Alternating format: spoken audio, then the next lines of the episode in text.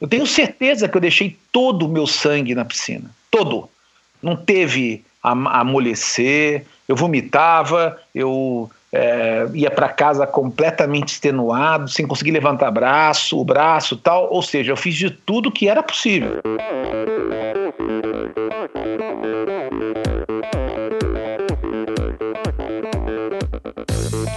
Pessoal, aqui quem fala é Renata Falzoni. Olá, e eu sou Tim Don. Eu sou Jaque Mourão. Olá, eu sou João Paulo Diniz. Eu sou Adriana Silva. Oi, eu sou Mauro Ribeiro. E, e esse, é, é o Endorfina Podcast. Podcast. Valeu, até mais. Sou Michel Bogli e aqui no Endorfina Podcast você conhece as histórias e opiniões de triatletas, corredores, nadadores e ciclistas, profissionais e amadores. Descubra quem são e o que pensam os seres humanos que vivem o esporte e são movidos à endorfina.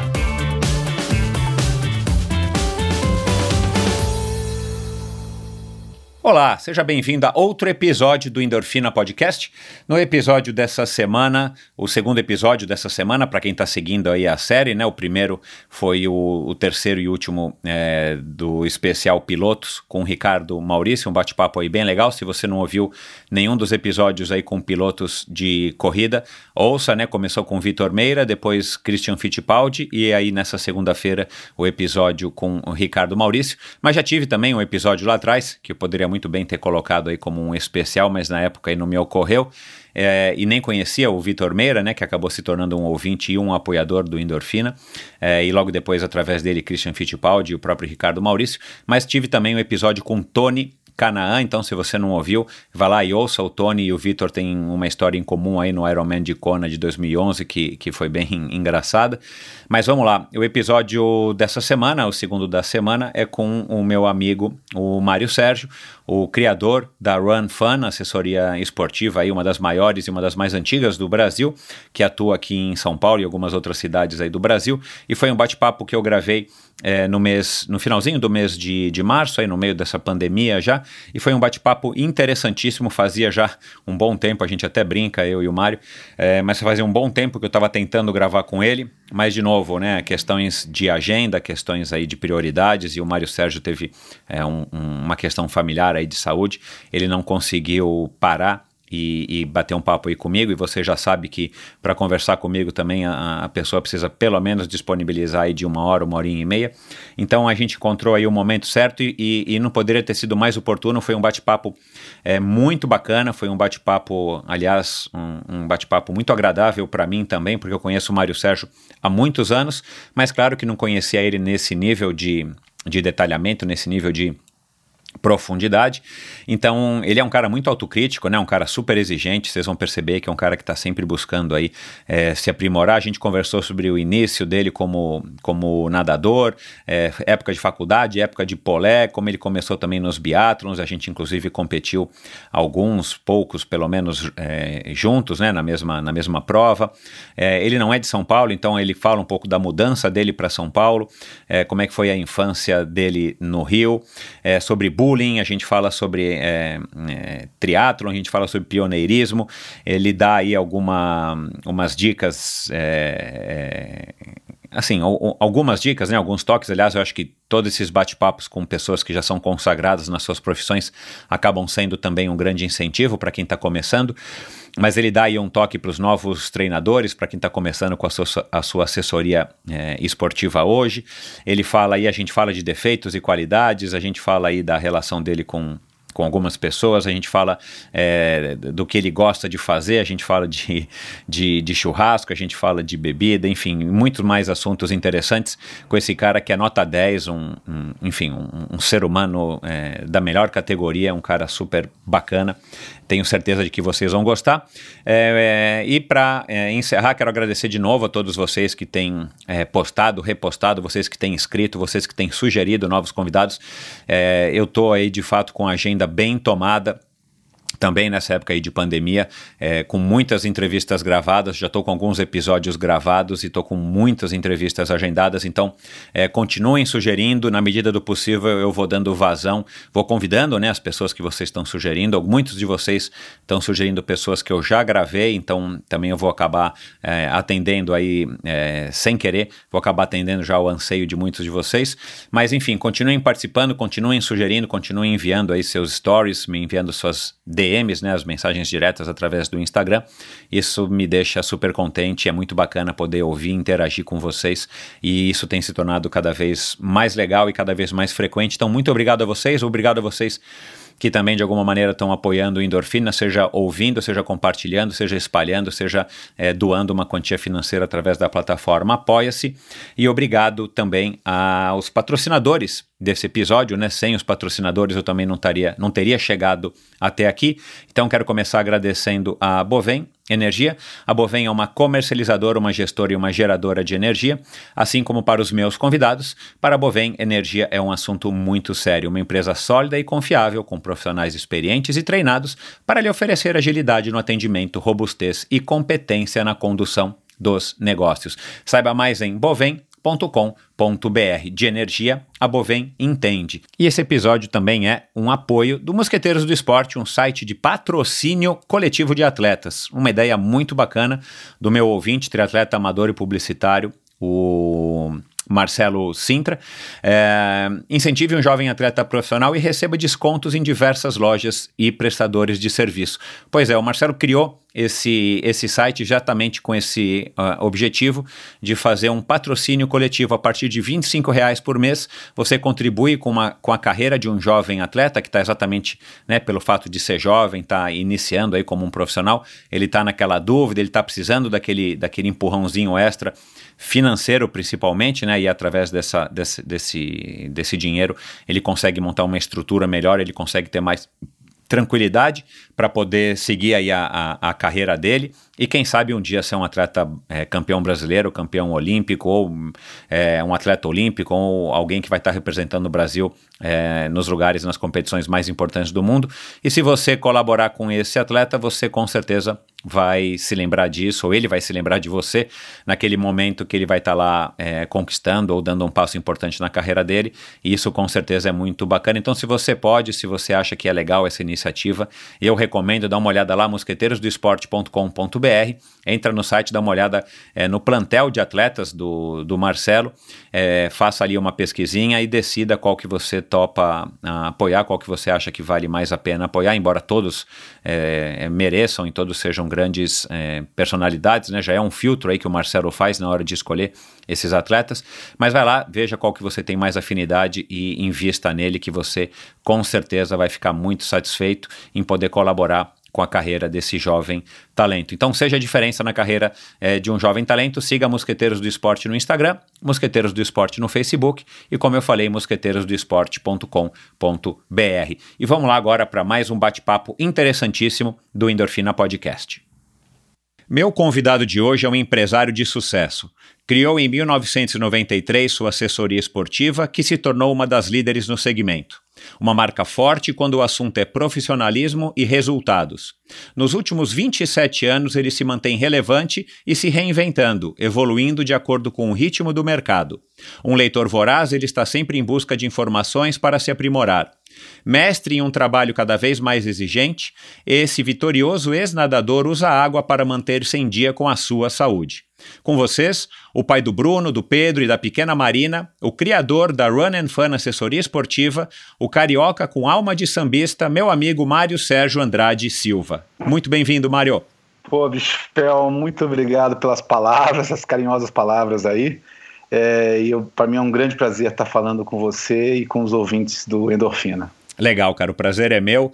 Agora, só para já fazer um disclaimer aqui antes da gente começar, é, a gente não combinou isso, que, que deixemos bem claro para o ouvinte. Há quanto tempo que eu estou tentando gravar com você? Fala a verdade. Cara, isso é, eu acho muito legal você poder, a gente poder esclarecer essa situação. é mais de um ano, na Aí. verdade, para ser bem sincero, são um ano e, e, e três meses que a gente está tentando gravar. Então, é, e por falha minha, tá? É, é, por dificuldades minhas, né? É, você acompanhou bastante uma fase aí não muito agradável da minha vida, difícil da minha vida aí com a, com a perda da minha mãe ano passado e estava um final de ano e começo do ano passado muito complicado. E agradeço muito aí a tua paciência e deixar bem claro para todos os ouvintes que de forma alguma foi uma dificuldade por conta de trabalho, né? E sim por conta da, do momento que a gente estava passando na época. Para mim, eu estava ansioso para poder falar contigo. Afinal, a gente se conhece há muito tempo, né, Michel? Pois é, então, agora que eu ia falar isso, é, eu acho que a gente se conhece desde a época que você ainda era um nadador lá no Clube Pinheiros, né? Da época dos biatlons lá do clube, do, do Roberto Azevedo, né? Que já passou por aqui, enfim. Eu acho que nem, nem a Run and Fun existia, porque os biatlons foram em 1990, 89, não é isso? Exatamente, está certíssimo. Eu tinha parado como nadador, vamos dizer assim, entre aspas, profissional, né? Que é difícil falar nadador profissional no país, naquela época principalmente. Mas eu tinha parado como nadador competitivo de, né, de alto nível e estava e tava brincando. Eu falo brincando porque também não fiz nenhum treinamento na época para aquilo, né? Eu gostava de participar dos biatlons, né? E, e para mim foi uma, uma fase muito bacana. Foi a gente se conheceu, né? É, naqueles biatlons do Pinheiros, onde o coração vai na boca 220 batimentos por minuto, e eu saindo primeiro da água ficava sempre que nem um peru sendo caçado pelos corredores como você e como, e como, outros que vinham babando atrás de mim. Ô, Mário, desde aquela aquela, aquela época, é, essas provas lá no clube para quem, enfim, para quem é sócio do clube há tantos anos como a gente e tal, cara, era, era uma coisa tão gostosa, né, cara? Era uma experiência tão prazerosa, era um, um micro-universo ali, todo mundo se conhecia e a gente se divertia naquela competição, fala a verdade.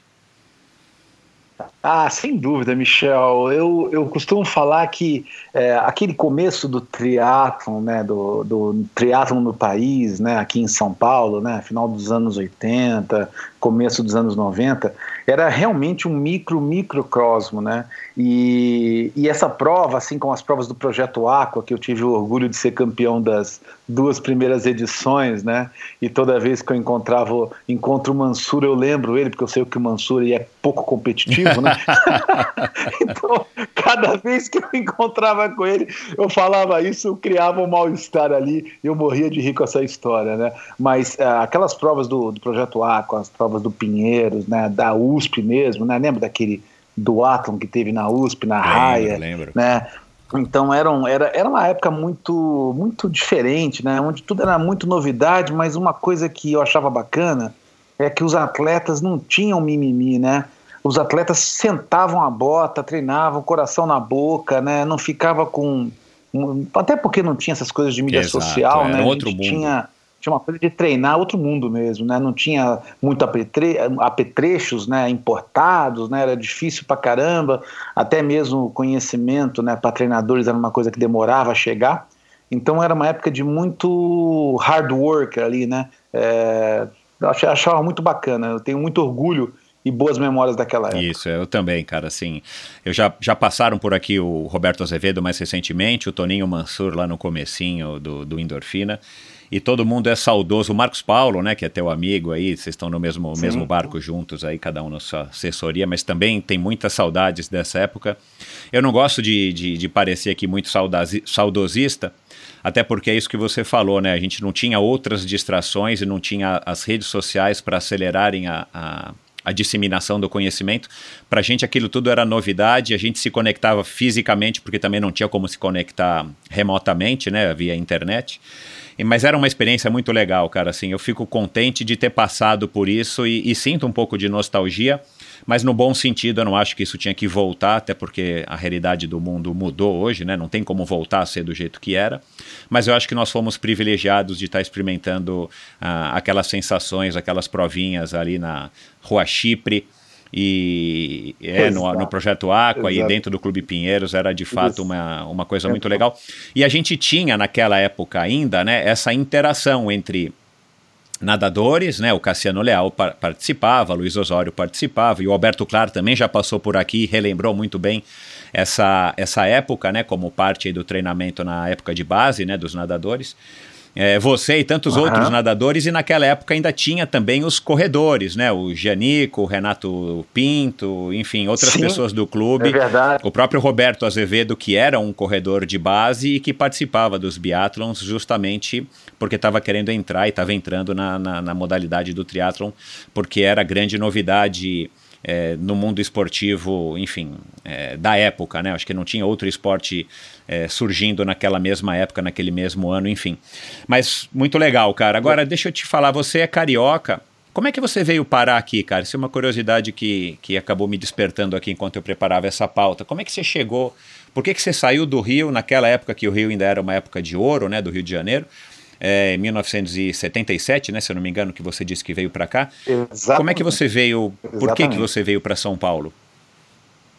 Ah, legal. É, e é bacana o Michel poder falar isso, porque acho que muitos atletas nossos da Run Fan, né, que passaram e que estão na Run Fan, acho que não conhecem essa história. Eu, na verdade, eu, é como eu falei, eu vim em 77 para cá, com 10 anos de idade, então sou de 67, né, tenho 53 anos, sou capricorniano, nascido no dia 3 de janeiro. Então, é, meu pai foi transferido, é, ou melhor, ele se transferiu para São Paulo por conta de um projeto. Meu pai era, era trabalhou no Banco da Amazônia. meu- Meus pais é, são de Belém do Pará, né? E se encontraram no Rio de Janeiro na década de 60 e se casaram. Então nós nascemos no Rio de Janeiro. E, e meus pai, meu pai, na época, teve um projeto de, de desenvolver uma revista, ele vendia publicidade, já não estava mais no banco, ele estava tentando carreira eh, que foi até o final da vida dele uma carreira na área de marketing tudo. Então ele foi transferido para um projeto aqui para São Paulo e por isso veio toda a família em novembro de 77. Né? Eu era um carioca eh, mora, que morava a uma quadra da praia, na melhor praia do Rio de Janeiro, naquela época até hoje, né, que é o Leblon, né? Então eu tinha uma vida muito é, muito bacana, assim. Eu passei, passei uma infância é, muito muito legal, assim, de que era treinar natação e judô. Eu fui judoca dos 4 aos 8 anos, um bom judoca. É, cheguei a ganhar campeonato. E aí, com oito anos, abandonei o judô por uma outra razão lá e, e, me, e foquei na natação. Então já era já era nadador competitivo, um nadador mediano, né? Competia pela BB da Lagoa. Meu pai foi transferido para São Paulo, né? Veio toda a família e aí o meu treinador, meu treinador da minha irmã na época é, da BB Lagoa conversou com o treinador aqui de São Paulo, né? Primeiro com o Asturiano, que era o head coach na época, depois com o William. E aí eu fui com uma carta é, de, de intenção para entrar no clube como militante. Agora, o que eu vou contar agora, Michel, ninguém sabe, Opa. né? O, quase, quase ninguém sabe mesmo. E você conhece uma pessoa que foi quem autorizou como diretor de natação a minha entrada no Clube Pinheiros. Esse, essa pessoa se chama Cid Lopes Cardoso. Opa, o grande Cid que já passou por aqui também. E que bacana. Então, o Cid, que eu até tive contato com ele algumas vezes ao longo dos últimos anos por uma coincidência de se encontrar na Disney, né? E há pouco tempo atrás ele me ligando falando do filho dele. É, eu sempre agradeci para o Cid, porque foi ele que foi o responsável em me aceitar, aceitar eu e minha irmã dentro do Clube Pinheiros. E eu falo, eu falo aceitar porque eu era um nadador mediano. O Clube Pinheiros não precisava de nadadores teoricamente medianos naquela época. O Pinheiros já era uma potência na natação. E a minha irmã era uma nadadora muito ruinzinha na época. Né? Então o, o Cid foi um cara que abriu essa porta e falou: não, estão indicando do Rio, aceita essa dupla, uma dupla de cariocas, né? Naquela época em São Paulo. É, chegando lá em novembro de 77, eu, eu entrei no Clube Pinheiros e imagina a minha cara, né, como um garoto de 10 anos de idade, é, saindo de um clube que tinha que você atravessava ele facilmente em um minuto e meio andando, né? De ponta a ponta do clube para entrar no Clube Pinheiros, onde você precisava correr, andar 10 minutos para atravessar o clube todo, 15 minutos. Eu quase caí, caí da cadeira quando eu entrei ali, né, cara? Foi uma das. Eu falo isso para meus filhos e falo para todo mundo, foi uma das umas cenas mais é, impactantes da minha vida. Cara, que legal. Eu, eu, eu não me recordo agora, já faz algum tempo que eu bati um papo com o Cid, mas é, eu estou surpreso aqui que ele já estava envolvido com a natação em 77. Provavelmente ele falou isso aqui no episódio. Desculpa, Cid, eu não me recordo. Agora, foi, foi é, traumático no sentido talvez ruim da palavra, você largar amigos, né? Porque você tem idade, é, você tinha idade da, do, do, Bruno, né? O Bruno não tá com 10? É, imagina você chegar para ele agora Exatamente. e falar, cara, vamos nos mudar para o Rio né? Uma cidade que ele não é. conhece ninguém, ele vai sofrer aí um, enfim, um, um, um, uns perrengues para mudar de, de escola e tudo mais. Para você teve isso ou naquela época a gente não se permitia ter esse tipo de, enfim, de, de sofrimento, vamos dizer assim? Michel, acho essa, essa tua pergunta acho muito legal, cara. É, eu acho que o mais traumático não foi abandonar a vida de uma quadra da praia, por incrível que pareça o que eu vou contar, tá? O mais traumático não foi abandonar uma vida de uma quadra na praia, abandonar a ida ao clube, né, e vir para São Paulo e abandonar os amigos. Não foi isso. O mais traumático foi aí sim, nas palavras de hoje, que na época a gente nem sabia o que, que era, mas foi o certo bullying né, recebido por ser carioca, por ser um nadador mediano e não campeão. Ainda tinha isso, né? E por não vir de uma é, e por, e por não vir de uma família de grana, né? A gente era uma classe média, vamos dizer, média. Classe... Eu achava que era classe média alta no Rio de Janeiro. Quando eu vim para São Paulo, eu vi que era uma classe média baixa, né? Naquele clube.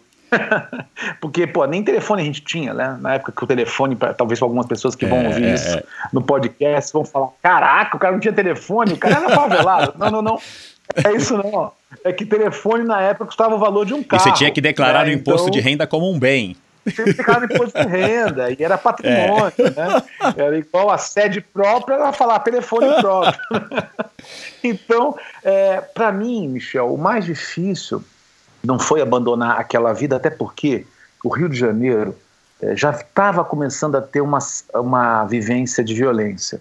Né? Então, eu, com 10 anos de idade, fui assaltado, eu e meus amigos estavam tomando sol no Rio, dentro de um condomínio chamado Selva de Pedra, que existe até hoje lá no Rio, e os moleques pularam um muro para assaltar a gente. Então, já existia no Rio, a gente fugia muito de moleques. Uh, o clube que eu frequentava, a Bebê da Lagoa, ele era é, a entrada, a entrada por trás do clube é dentro de uma comunidade chamada Cruzada. Então, eu como garoto de 10 anos, 9, 8, 9, 10 anos, eu já tinha que fugir dos moleques desde aquela idade, porque eu ia sozinho pro clube, né? Minha mãe deixava a gente, é, a empregada levava a gente até um determinado ponto, depois a gente ia sozinho. Então a gente tinha sempre que sair correndo, tinha que ficar esperto para não ser assaltado na praia, para não pegar a nossa pipa, para não pegar um tênis. Né? Que era o que então, a gente então, chamava de trombadinha, né? Nem sei se usa mais esse, te esse termo. É, a gente no Rio, é, no Rio a, o termo era pivete, pivete é. né? Tem até a música do Chico Exato. Buarque lá, né? Então, é, eram os pivetes. Então, a gente já vivia um, é, um, um, problema social no final da década de 70 relativamente forte no Rio, que já é, eu, já, eu como criança, 10 anos, era impactado, né? Então, quando eu mudei para cá, por incrível que pareça, logo depois do assalto, eu fiquei um pouco aliviado. Falei, poxa, eu tenho um lado positivo de ir para São Paulo, né? Eu não vou ficar tendo que correr de pivete. Então, essa coisa de abandonar amigos e abandonar a praia, para mim não foi o pior mesmo. E eu amava, como eu amo, né, a natação. Então, ter entrado num clube como Pinheiros, né, com uma equipe fortíssima, uma equipe que tinha de garotos de 10 anos até 17 treinando juntos ali, foi uma, uma grande escola para mim, uma coisa muito bacana. Mas uh, os primeiros dois anos foram muito difíceis, é, por conta do, do bullying, né? Então, da mesma maneira como eu fui bem recebido por alguns, algumas pessoas, tem amigos meus super bacanas que na época fizeram uma série de bullying, né? E era duro mesmo, tipo, é, molhar a roupa, você tá, você tá, você tá nadando e o pessoal olhar a roupa e dar nó na tua roupa e você voltar para casa de ônibus com todo molhado, entendeu? E chegar para a mãe e falar chorando, porra, mãe, molharam minha roupa, tal, eu não quero mais ir. E a mãe olhar para você e falar, você tá de brincadeira comigo, né? Você vai lá voltar amanhã, vai não só ir, como você vai treinar mais, porque você vai calar a boca dessa turma, assim, um negócio meio aquela coisa de ser criado na base da porrada, vai lá e se vira, negão, né? É, isso acontece e se vira, se, se posiciona. Então, acho que o mais difícil foi isso. Me diz uma coisa, uh, você hoje, né, olhando para trás, você acha que isso de alguma maneira te trouxe algum algum benefício, te transformou num cara mais resiliente? Porque, cara, nessa idade, passar por isso, e eu também passei por isso, inclusive no próprio Clube Pinheiros, quando eu jogava polo aquático, porque eu também era um jogador mediano, para não dizer medíocre. É, eu, eu, eu, tive que lidar com isso, a minha maneira, né? E, e eu não consigo, eu não consigo é, ainda é, perceber como isso me impactou de uma maneira mais, mais palpável, mas eu tenho certeza que me impactou. E aí a gente tem filhos, né? Você tem três aí em idades é, que vão de 10 a 6, e, e provavelmente a gente, né? Você está vivendo isso muito mais do que eu, porque eu já tenho uma de 20 que já passou dessa fase, mas tem uma de 3 que vai eventualmente enfrentar alguma coisa nesse sentido de bullying e tal, que é uma coisa que está sendo discutida cada vez mais hoje em dia. E, e é isso que você falou, a gente passou por isso, uns mais, uns menos, talvez alguns sortudos não. Eu fui um cara que fazia muito bullying em algumas pessoas, eu assumo isso aqui. Mas, cara, a gente se virava, né? A nossa maneira. Você percebe que de alguma maneira isso te transformou numa pessoa talvez mais forte, mais resiliente? Ou isso ainda é um assunto que de vez em quando você fala, quando conversa com os teus filhos, principalmente os mais velhos, é, você tira alguma lição? Porque quando a gente é pai, cara, a gente volta muito no tempo e reflete né, sobre a nossa relação com os nossos pais e sobre como a gente era nessas mesmas idades quando a gente se recorda.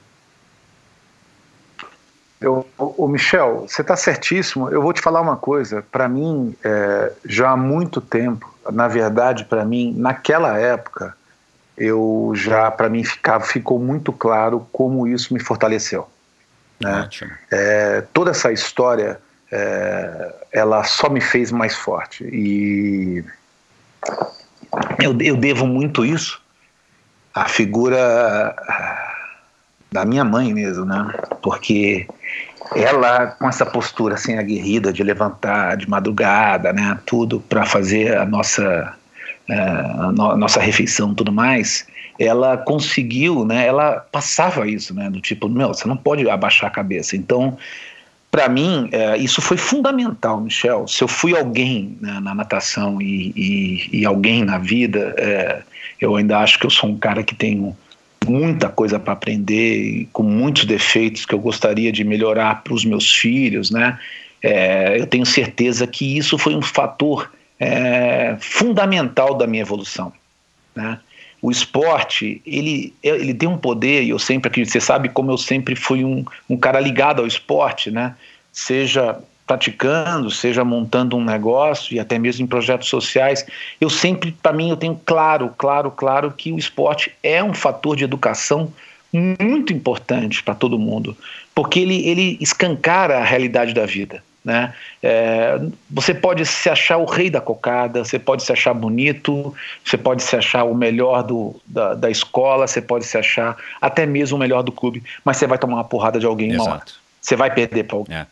E isso o esporte mostra de um lado. E do outro lado, o inverso também. Então, como eu falei, eu era um nadador mediano. A minha irmã era uma nadadora medíocre. Dois anos depois, ou seja, minha irmã com 12 anos era campeã paulista, eu também era campeão paulista, e com 13 anos a minha irmã se tornou campeã brasileira.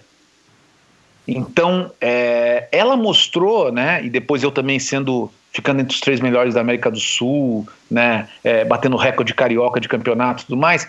É, o esporte mostrou, cara, que, bicho, é, esse negócio de falar de, de tabular, né, de carimbar que você é medíocre ou que você é mediano aos 10 anos de idade, tá errado, né? Tá errado, porque você tem que ser, você tem que tentar ser a melhor versão de você mesmo. Parece uma coisa meio clichê, né? Mas é a mais pura verdade. Né? Então, eu poderia não ser o, ter os títulos que eu tive e que foram abaixo do que eu gostaria. Eu gostaria de ter ido para uma Olimpíada. Eu gostaria de ter sido campeão de Troféu Brasil. E fui terceiro, né? E eu, não, e eu fui terceiro, ficou amargo para mim, porque eu tinha condições de ser campeão naquele ano. Mas, é, mesmo não sendo. Aquilo foi a melhor versão Exato. minha. Eu tenho certeza que eu deixei todo o meu sangue na piscina. Todo. Não teve amolecer, eu vomitava, eu é, ia para casa completamente extenuado, sem conseguir levantar braço, o braço tal. Ou seja, eu fiz de tudo que era possível. A minha, a, a minha, o meu limite, o meu limite físico, é, mental, é, né, me, me levou aos títulos que eu tive, ponto, né? Mas isso eu acho bacana, sabe? Então, eu também, é, eu acho que eu também fiz bullying quando era garoto, depois de sofrer bullying com alguns caras que não nadavam bem, a gente brincava, tirava sarro, mas uma coisa que a gente sempre respeitou era, um, era o fato das pessoas é, se esforçarem, né? E meu treinador, né, que chamado William Urizes de Lima, que você conhece, Sim. né? É, até, até, você falou do Alberto Claro, o Alberto Claro foi uma pessoa com quem eu trabalhei, eu conheço o Alberto Claro desde os meus sete anos de idade, né, como profissional, trabalhei com ele com, quando eu tinha vinte e poucos anos, 26 anos para ser mais exato, 25 anos para ser mais exato, é, mas o William foi um segundo pai para mim durante 10 anos, né, porque a gente se via todo dia, 10 vezes por semana, né, e o William sempre teve esse viés de sempre respeitar todo mundo, né? Então o que ele queria era que todo mundo desse um gás. E eu acho que o esporte tem isso, assim. Então o que eu procuro que eu procuro discutir, discutir, ou melhor, conversar com meus filhos, e a gente tem uma dificuldade muito grande, né, Michel? Porque você vai buscar exemplos de 1970, 1980, numa, num mundo que não existe né, mais, é. né? Onde onde eles não vão conseguir entender o que todo o esforço que você fez para aquilo, né? De você não ter grana para pegar um ônibus e ir a pé treinar, e treinar, né? E, tre treinar 10 quilômetros num dia, nadar 10 quilômetros num dia e ainda ter que voltar de ônibus, né? É, cansado e ainda ter que estudar. Então, essas coisas você não vai conseguir passar. Eu acho que você não consegue passar é, na, integ na integralidade ou de maneira é, não vai conseguir sentir o que você sentiu, mas pelo menos esse, esse norte, né, de dizer, cara, se você quer ser um bom jogador de futebol, cara, você vai ter que treinar, não é jogando duas vezes na semana que você acha que você vai ser bom. Se você quer ser um bom estudante, não é estudando 15 minutos, meia hora por dia que você vai ser bom, entendeu? Então acho que esse exemplo que o esporte deu, eu acho fantástico assim, e para mim sim, sempre foi muito claro que ele é, foi responsável pelo, pela minha educação como ser humano. Você falou aqui nessa história de, né, de que isso acabou te ajudando a, a, ter que se esforçar. Esse exemplo da tua mãe é muito legal. A minha mãe, de uma maneira também é um pouco diferente, mas minha mãe também era bastante enérgica e, e, e meu pai faleceu quando eu tinha três anos, então fui criado pela minha mãe. E minha mãe sempre para lidar com dois moleques com uma super energia em casa, ela sempre optou pelo lado mais, mais garantido de ser um pouco mais firme, um pouco mais rígida, para que a gente pudesse não amolecer. Isso com certeza foi uma grande escola para mim é, dentro do polo aquático e depois do triatlo, em tudo que eu vim fazer depois. Agora, é, você falou dessa história aí de, de treinar e de se esforçar e, e, de, e de não ser o melhor. Cara, é, é, e me veio à cabeça aqui na hora, até porque eu tô com, tava conversando agora recentemente também com o, com o Henrique Avancini, que já passou por aqui, campeão mundial de, de mountain bike. E ele, é, ele tem uma frase que, que virou até é, um jargão, talvez, aí para as mídias sociais e para quem exibe alguma coisa sobre ele. Ele se diz, se diz um cara medíocre, mas ele é campeão mundial. E ele disse que compensou tudo isso, é, essa mediocridade, que aliás ele foi percebendo aos poucos, mas teve uma hora que um professor, técnico, perdão, técnico dele falou: Cara, volta para o Brasil porque você não tem nível para andar aqui na Europa. Ele estava na Europa tentando se profissionalizar. E aí ele disse que quando chegou aqui no Brasil, ele voltou, chegou aqui no Brasil, para ele não foi um choque, porque ele já sabia que ele não era muito bom como os outros ele resolveu dar mais uma chance para ele, compensando, entre aspas, essa mediocridade. Eu estou falando mediocridade porque ele diz mediocridade, tá, pessoal? Não estou eu uhum. colocando nenhuma palavra aqui na boca dele. Ele mesmo diz. E ele compensou isso com mais treino, com mais dedicação que, que os outros e ele acabou se tornando o campeão mundial e é o melhor mountain biker do Brasil disparado até hoje, um dos melhores do mundo até hoje. Dja Madruga também já passou por aqui, falou alguma coisa nesse sentido, que eu não me recordo as palavras, mas ele, ele também teve que se esforçar muito mais do que todo mundo para ele conseguir os títulos que ele conseguiu. E, e, mais recentemente também o Vitor Meira, da Fórmula Indy, 10 anos correndo Fórmula Indy, nunca venceu, mas ele teve que fazer é, dessa situação, né, como se diz hoje em dia, né, de um limão, uma limonada, e conseguiu se virar e se manter na Fórmula Indy, mesmo não sendo o melhor corredor por X razões e, e, e Fórmula Indy, enfim, é, esportes a motor ainda são mais complicados do que os esportes movidos a fôlego humano, porque o fôlego humano praticamente depende só de você, né? Os esportes a motor ainda depende de uma estrutura grande por trás. Agora, você falou de pegar ônibus e voltar para casa. O duro era pegar ônibus e voltar para casa naquela época, depois de ter comido um vale-lanche que a gente pegava lá perto da quadra, lembra? Da, da, da do campo. Você podia escolher um cachorro-quente, um misto quente e uma Coca-Cola. Era o que tinha, né? Que o Pinheiros dava de, de incentivo pra gente. E não tô reclamando do clube, mas era o que existia naquela época, né, Mário? Exato, não, e que já era uma coisa. Quando, e quando a gente super... fazia um treino bom, ganhava dois vale-lanches. Você tinha isso na natação? É, é. Não, no nosso, no nosso tinha, eu acho que por causa do tamanho da equipe, né? Mas tem uma história engraçada que eu vou pegar, Michel, dessa história de vale-lanche. Eu vou contar uma outra coisa que também pouca gente, acho que só quem viveu lá naquele microcosmo da natação é que vai lembrar. Nos anos 70, né, a gente começou, é, 78, então eu entrei, entrei em 77, 78 eu comecei a treinar efetivamente com a equipe e já tinha treino de madrugada, é. né? Para falar a verdade, 79, eu com 12 anos, não com 11, com 12 eu comecei a treinar 10 períodos por semana, né? Então a gente ia lá de manhã, né? De madrugada, então essa história ela é boa. Ela é, a gente começava o treino às 5 e meia da manhã. Tá? Na siberiana, então, né? Não eu, existia o poliesportivo nessa época, né? É, não é, é na siberiana, era na de ah, 25. Tá. Né? Ah, porque então, você era moleque, é, você ainda era garoto, é. Tá. Exato. É, teoricamente, teoricamente ela era aquecida. Ela era mais aquecida. A siberiana nos invernos de São Paulo, acho que ficava 16, 17 é, graus, é. não sei. E aquela outra ficava 21, 22. O que era o cão, né? Porque São Paulo fazia, pô, nos anos final dos anos 70, início dos anos 80, São Paulo tinha 5, 6, 7 graus direto em junho e é, julho, é. né? Não era como agora. E aí, cara, a história engraçada é que, eu, como eu falei, a gente ia de ônibus. E meu treinador, o William, sacando isso, falou: Puta, cara, 12 anos de idade, né, cara, vai de ônibus.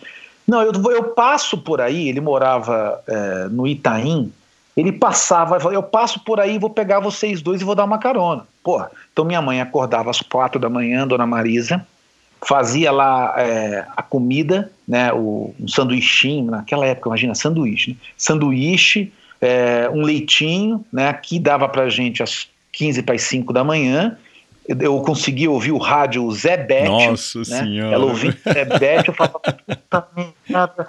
Vinha aquele acorda gordo, né? Não sei o que. Tá falando, puta, não acredito. Né? Levantava com aquele humor que é impossível qualquer adolescente dizer que naquela época levantava feliz da vida, não, não tem, tem, como. como é. né? Levantar quatro É antinatural para um adolescente. é. é antinatural. Os passarinhos não tinham começado a acordar, então isso era antinatural. Então a gente levantava xingando e torcendo para ter uma doença, torcendo para né, cair um dilúvio em São Paulo, né? Torcendo para tudo, né? E, é, mas bem, ela acordava a gente, levava a gente até a esquina. Eu morava na, no, no, no, Jardim Paulista com Itaim ali, perto da São Gabriel. Levava a gente até a, a São Gabriel, esquina com a Joaquim Floriano, em frente ao Pão de Açúcar dali, que até hoje está lá. E o William passava com o carro. Agora, como eu falei para você, para minha vida nada foi fácil, né? Então adivinha qual é o carro do William no inverno? ah, eu sei, né? Pode falar. eu lembro, eu lembro do bug dele, meu. Era um puta. Eu não vou falar palavrão, mas um bug. No inverno de São Paulo, a minha irmã ia na frente, eu ia atrás, passando um frio do cão, né? E a Adriana. E a gente parava na padaria e pegava 50 pães para levar para o café da manhã. Por isso que eu lembrei dessa história, por causa do Vale Lanche. Então, a gente ia para a segunda fase da história, que era o seguinte: o William deixava a gente na portaria principal e ia entrar pela portaria de funcionários. Então a gente chegava na piscina antes do William. Então, você imagina que a gente era, além de ter o bullying de ser carioca, era o bullying de representar que o William realmente tinha aparecido, porque eu aparecia eu e minha irmã com os pães. então, era pior, a gente era a pior imagem daquela madrugada. Caramba, cara. E aí acabava o treino, Michel, o, o que era muito engraçado, que quando eu acho que boa parte da minha evolução na natação se deu nesses tempos, porque quem acabava primeiro o treino conseguia pegar o sanduíche e roubar as fatias de queijo dos outros. o último pegava pão seco. Cara, peço desculpa desculpas, hoje a quem pegou pão seco, tá? Porque fui eu, Luiz Osório e mais alguns caras, Ricardo Gata, que pegavam esses queijos antes lá, tá? Ah, cara, é legal. Ô, Sérgio, é... Cara, o que que, o que, que, a nata, o que, que aí a natação te trouxe que você traz até hoje, cara? Eu imagino que muita coisa, né? É, praticamente é o que você é, você continua nadando até hoje, você tem uma ligação forte com a água. Mas assim, o que, que você mais valoriza e que você usa na tua vida? Seja como Mário Sérgio pai, como o Mário Sérgio da Run and Fun, é, tanto faz, mas assim, o que, que você mais valoriza ou quais são as, os aspectos, essas histórias, essas experiências que te moldaram como um ser humano e que te transformaram no que você é hoje, né? Porque eu acredito que tudo na vida transforma a gente, né? É, e a gente procura que essas transformações se, sempre sejam para melhor, embora muitas vezes não aconteçam é, como a gente quer. Mas assim, o que, que você mais carrega dentro da sua do seu ser, assim, que, que você sabe que foi a natação que te trouxe e você procura usar isso, seja com os teus filhos, seja com os teus clientes, alunos? Ah, eu, Michel, é, sem dúvida nenhuma foi a resiliência. Assim, a, a natação, ela, ela mostrou para mim de maneira muito clara nesses anos todos, né?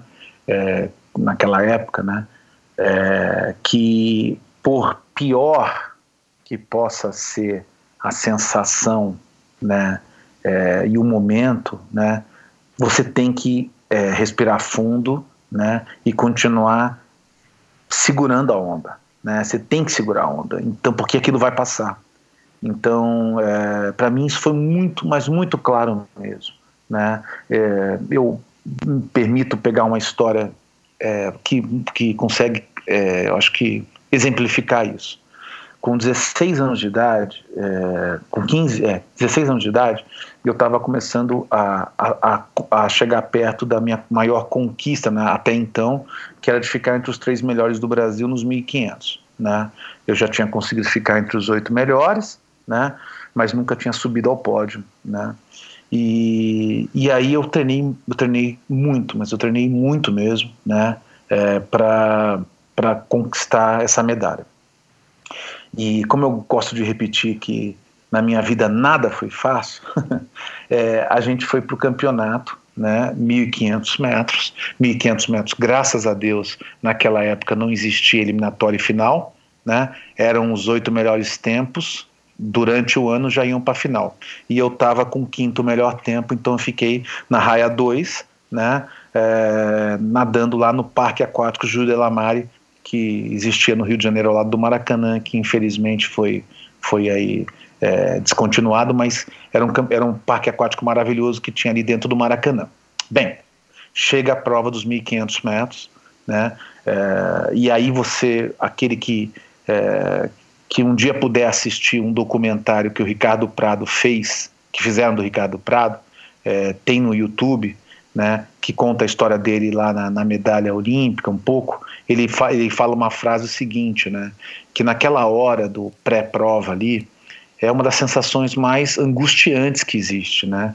Porque você você sabe que você treinou a tua vida inteira para aquilo, vida inteira mesmo, né? Você treinou para aquele momento, né?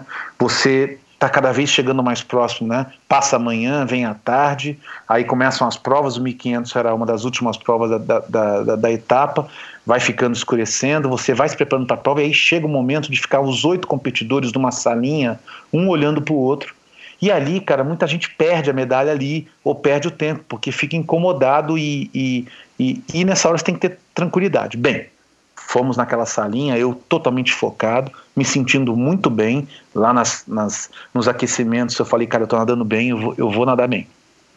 É, vamos para a prova. Tá o tiro de largada, todo mundo cai na água. Eu nado 300 metros junto com os três primeiros. Eu falei, cara, eu tô bem, né? Michel, dos 300 para 350, acontece um apagão no Maracanã. Hum. Estoura a lâmpada, metade da lâmpada, da luz da iluminação estoura, por causa de um vendaval. A prova é suspensa no 350. Hum. E é falado o seguinte: essa prova vai ser nadada amanhã, Ai. às duas da tarde. Quer dizer, você sai de seis da tarde, temperatura mais amena, Então. né? Ventinho fresco, para duas da tarde no verão carioca, né? Com 40 graus na sombra. Cara, nessa, nessa hora, quando eu fui para a piscina soltar depois do, do acontecido, passado o choque de parecer que aquilo era um pesadelo que estava se tornando realidade, é, e aí pré-prova, né? Pré-prova, no dia seguinte, ali eu prometi para mim mesmo que eu, olha que doido, né? Eu prometi para mim mesmo que eu ia tentar evitar que meus filhos, meus filhos passassem por isso. Uau. Porque foi um desgaste psicológico tão intenso que eu falei, cara, isso não está fazendo bem, né? E aquilo marcou muito. Então, respondendo para você, a natação me trouxe isso, né? Então, nos piores cenários que já aconteceram, seja na empresa, seja dentro da minha casa mesmo, você também acompanhou, né? É, em todos esses piores cenários, né? é, a perda da minha mãe, perda de pai e tal, eu sempre, a natação, é, e essa coisa da natação sempre veio na minha cabeça, do tipo, cara, segura a onda, é, foco, resiliência, que vai passar, né? Uma hora passa, né? E, e- e o importante é como é que você passa por tudo isso. né? Por que que você montou... Você trabalhou na Polé, né? Na extinta Polé, na Cidade Jardim, do, do Paulo Carotini. Aliás, sabe que eu encontrei o, o Paulinho... é, já deve fazer mais de um ano, mas encontrei por acaso, cara, num restaurante. Ele voltou a morar no Brasil. Não sei se você tem algum contato com ele. Eu vejo, eu, eu vejo os posts dele pelo, pelo Facebook. Ah, legal. né? é. É, e a gente morava, eu, é, eu morava no Brooklyn, de vez em quando a gente se encontrava. Ah, assim. legal. É ele isso aí. Na é, ele teve um câncer, cara, na garganta, não sabia. Aí nesse encontro que eu tive com ele, tem até o telefone dele até hoje. A gente bateu um papo legal, porque eu joguei polo aquático com ele, a gente tem a mesma idade, né? Nascidos em 69. Mas faz mui fazia muito tempo. O Sandro ainda eu vejo de vez em quando lá no clube. Aliás, faz algum tempo que eu não vejo, que é o irmão mais novo né, dele.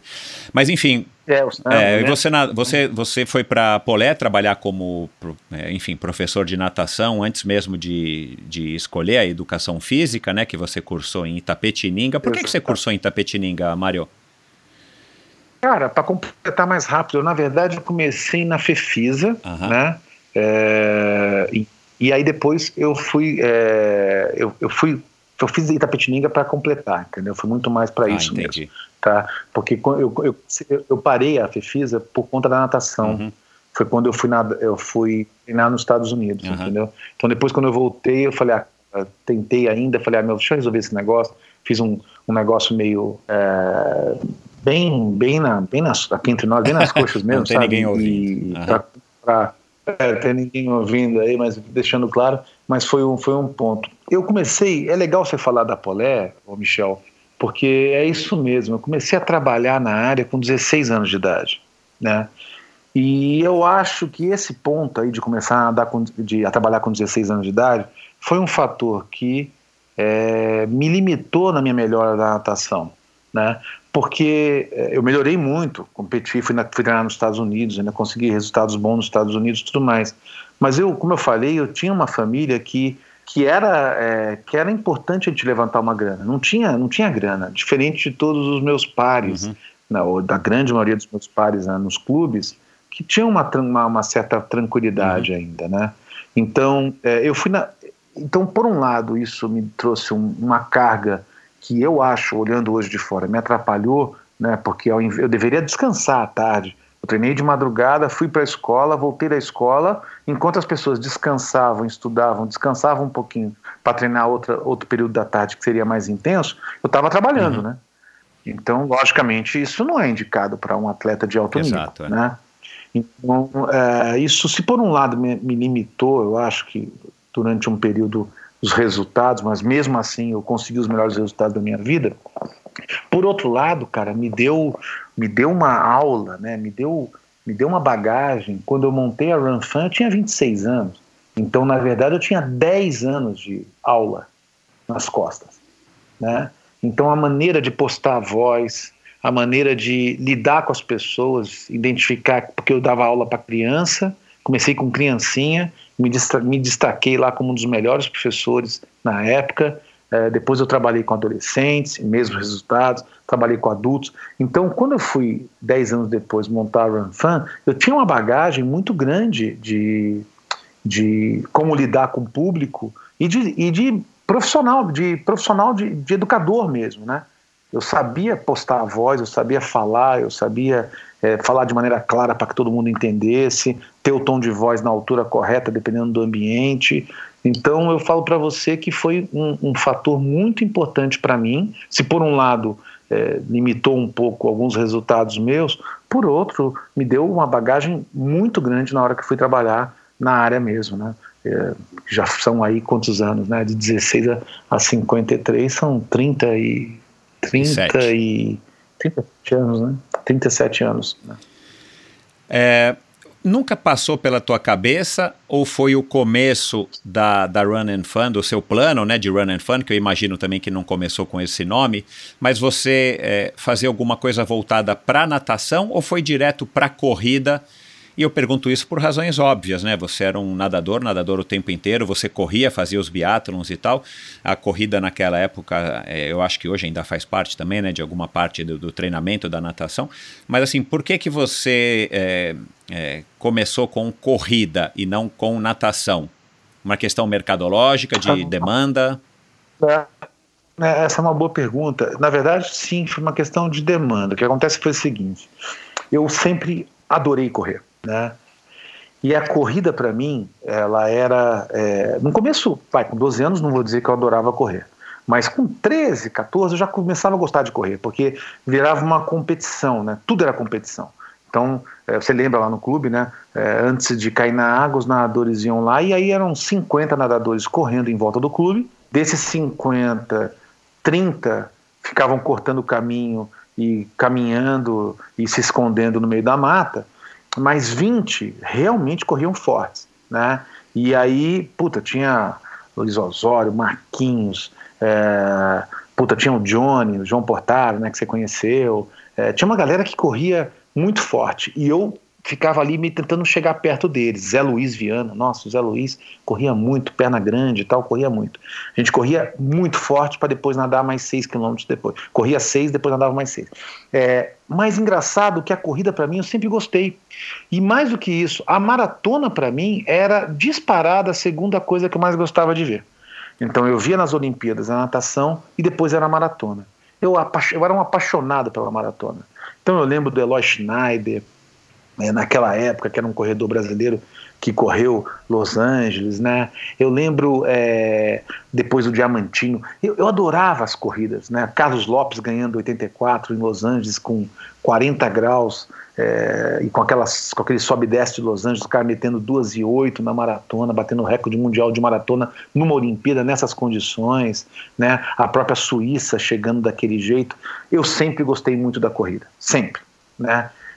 Quando chegou é, em 1993, né, eu com 26 anos, então eu já não era mais nadador é, competitivo. Uhum. Né, eu participava dos biatlons, né, curtia muito, é, treinava legal, corria junto com a natação, fazia, uma, fazia um trabalho de peso e tal. É, quando eu comecei a perceber né, que algum, é, na época, Vanderlei de Oliveira, né, tinha montado um grupo de corredores, né, de executivos, e estava começando a viver disso. Né. Depois eu acompanhei todo o nascimento né, do projeto Aqua lá e do Marcos Paulo. Né. Eu tinha um amigo na época que era o Ricardo Santos, né, que até hoje está aí, até se recuperando de, uma, de, um, de, um, de um câncer. Né, se ele estiver ouvindo, manda um beijo para ele. É, o Ricardo Santos ele, ele era o gerente do projeto Aqua e o Ricardo Santos era um grande nadador, treinador de natação e ele começou a dar treino de triatlo no, no, no começo dos, no final dos anos 80 e aí quando ele saiu de lá o Marcos Paulo assumiu esse negócio né? E eu acompanhei tudo isso de perto. Eu acompanhei porque eu nadava no projeto Aqua era convidado lá então acompanhei todo o nascimento de, do triatlon, né? Fiz parte da primeira diretoria do triatlon ainda no papel, isso pouca gente sabe, na, uma reunião na casa do Fernando Nabuco, né? É, eu participei como no papel ali, é, participando da, da, primeira constituição da primeira associação de triatlo, Federação Pós de Triatlo, né? E, e eu vi que é, existia uma demanda por aquilo e eu vi depois que, é, que o próprio Marcos Paulo e o Vanderlei na época estavam crescendo, né? Com, aproveitando o projeto Aqua lá, né, e o Vanderlei lá com a turma dele, crescendo. E aí eu falei, cara, existe uma demanda por isso, e cara, isso eu sei fazer, né? Porque eu sei correr, eu gosto de correr, eu na época trabalhava já como treinador do Clube Pinheiros, então toda a minha, se por um lado a minha deficiência que eu fui um, um, estudante acadêmico muito medíocre mesmo, aí eu posso falar que fui medíocre mesmo, era, era muito mais um cara de treinar, tudo. No Pinheiros eu pude correr atrás do prejuízo, claro. né? No Pinheiros existia o Alberto Clar, é, que sempre foi um cara muito estudioso, é, Albertinho, meu amigo pessoal, Alberto Pinto, que é treinador da seleção hoje e treinador do Pinheiros também, Fernando Vanzella, que é o treinador do, do SESI, né? Também super estudioso. Então eu fui estudar né? E aí eu falei, cara, peraí, isso eu sei fazer, né? E aí eu, eu falei, pô, seria legal começar a levantar uma grana dando treinamento, né? E aí eu, na minha época, eu, eu, eu era casado, né, com uma pessoa do clube, com a Carla, e, e ela falou, pô, Mário, você me treina para uma maratona? Eu falei, lógico. Pô, sério? Eu falei, com tranquilidade eu te treino para uma maratona. Só que eu vou correr com você. E aí ela começou a treinar comigo, né? E ela começou a melhorar muito. Ela começou a. Tinha, lembra das provinhas da Corpore lá no Ibirapuera? Claro. Eu no, lembro da Carla correndo no né, clube, enfim, eu lembro direitinho da, fisionomia Carla. dela correndo. Ela era maratonista, né? Eu, eu conheci ela como maratonista. maratonista. Exato, e eu fui o treinador dela, acho que o único treinador dela, né? E aí ela começou a evoluir muito naquelas provas. Ela começou a, a cada vez se se posicionar primeiro nos 10% das mulheres, tinham poucas mulheres, deixar bem claro isso, né? Mas depois ela foi cada vez ficando entre as melhores corredoras, né? E aí chegou uma pessoa para ela na academia e falou assim: "Cara, você está correndo muito bem. Com quem que você treina? Ah, com meu marido, Mário Sérgio". Aí veio o primeiro cliente, que foi o Cebola, né? Que também era um ex-corredor, né? Que não parecia corredor, né? É, foi um grande marketing para mim, porque se olhava para ele você falava, duvido que esse cara corra. E ele correu a primeira maratona para 3,10. Uau! é, então naquela época 3,10 era igual a 2,50 hoje, né? 2,40, quer dizer, era um negócio absurdo, absurdo, absurdo. né? As pessoas corriam para 4 horas, né? Já achando resultados bons, né? Os amadores, e ele foi lá e meteu 3,10. Então, ali que começou um indicar para outro, então diferente, né? Que o, o Marcos Paulo tinha lá o projeto Aqua, né? É, eu não tinha essa situação, essa estrutura, então eu dependia muito da indicação de um para outro, né? Então foi indicação de um para outro, para outro, para outro, e, e aí começou um negócio mesmo. No primeiro ano eu tinha oito é, atletas, né? E eu fiz isso muito. É, primeiro porque eu gostei desse, desse formato de dar treinamento de corrida, né? Porque eu gostava de correr, para amador, detalhe, deixar bem claro isso, tá?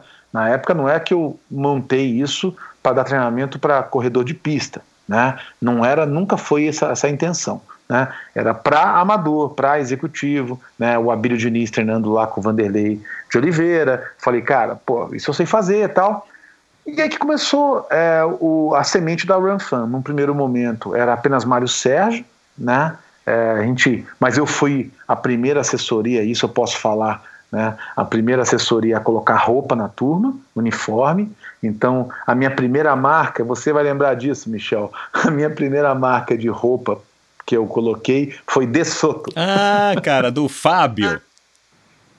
do Fábio. Não, cara. eu não, eu não lembro que a tua roupa era De Soto, mas eu lembro do Fábio muito bem, que trouxe a De Soto para o Brasil. Então, exatamente, eu falo isso. Eu tenho um atleta chamado Marco Botter, que até hoje treina comigo, e ele, acho que se bobear, deve ter ainda se bobear uma camiseta lá, né?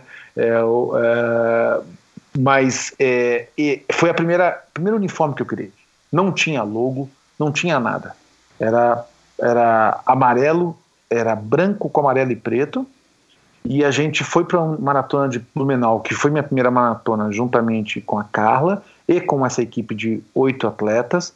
Nós fomos em dez para lá, nós dois e mais oito é, uniformizados. Então, ali que foi o começo mesmo da, da Run Fan, o começo, é, realmente o começo, é, em 93. Três anos depois eu estava lançando a marca, é, colocando um, um nome para aquilo. Né? Que foi Run and Fun desde o começo. Que foi Run and Fun desde o começo. Num primeiro momento, Run and Fun, né? É, com E comercial, e ano passado a gente fez uma releitura da marca pela primeira vez, uma modernizada, e tirou o E, virou Runfan. É. Mas é, foi assim que, que funcionou. Que, aliás, a marca tá bem legal, parabéns, cara. A marca tá bem Obrigado, apesar cara. de que de apesar de que eu olho ainda vejo um E ali, né? cara, mostrando como a gente fica meu, viciado é, nas coisas, é, né? o tal da, da Gestalt, né? A gente vê o que não vê, né? A gente Exato. enxerga o que não vê. Exatamente. Que Ô, Mário, uh, eu, ia, eu ia te perguntar mais para frente e achei que o teu aluno mais antigo fosse o Saul, mas não é. É esse Marco Botter que você falou? Ele ainda está com você? O Marco Botter. O Marco Botter é o meu aluno mais antigo. Eu tenho ainda o Celso Goldenberg, que é muito próximo. É, eu tenho o Samuca, né? É, também que é um atleta que está muito tempo comigo, mas o, em, em atividade constante, é, também o Celso também está, tudo, mas mais antigo mesmo, sendo bem, bem é, dando os nomes aos bois, nome aos bois, é o Marco Botter mesmo. Ele está comigo há exatos 20 e 26 anos. Caramba, meu. Ele entrou em 94. Ô, Mário, é. como é que você como é que você perseverou, como é que você persevera nesse mercado que mudou tanto, né? É, o Marcos Paulo já passou por aqui, já passaram outros treinadores mais novos, né? Novos também em idade, mas mais recentes, né? Você e o Marcos Paulo e o, e o Vanderlei talvez sejam aí os mais os mais antigos nesse mercado, talvez logo junto com o Arapi, Arapi também, Miguel. O Sarkis, claro, é. é. Como é como, qual, qual é o segredo para perseverar e qual é a sua leitura desses últimos 26 anos? Como é que era o seu serviço naquela época? Claro, tirando o que você aprendeu como professor, como treinador, mas assim, como é que o mercado né, é, é, evoluiu? Aí eu, eu, digo evoluiu no sentido mesmo da palavra, pode ser que tenha evoluído para pior ou evoluído para melhor, eu quero ouvir a sua opinião. Mas como é que é a sua leitura dessa evolução e como que você conseguiu é, se manter é, firme, forte, e, e, eu entendo que vocês estão cada vez mais fortes, né, num, numa visão mais macro, é, diante, né, são duas décadas, mais de duas décadas e meia, é, você é, nesse mesmo segmento e, e firme é, é, e forte. Pô, Michel, é, não, é, não, não é fácil. Né? Eu acho que nunca foi fácil, na verdade. O, porque se num primeiro momento a gente fazia parte dos pioneiros, né? E meu finado pai tinha uma expressão sempre que o importante era ser pioneiro, o pioneiro leva vantagem, né? É, eu acho que o pioneiro leva vantagem, mas também tem que abrir a mata na, na faca, uhum. né?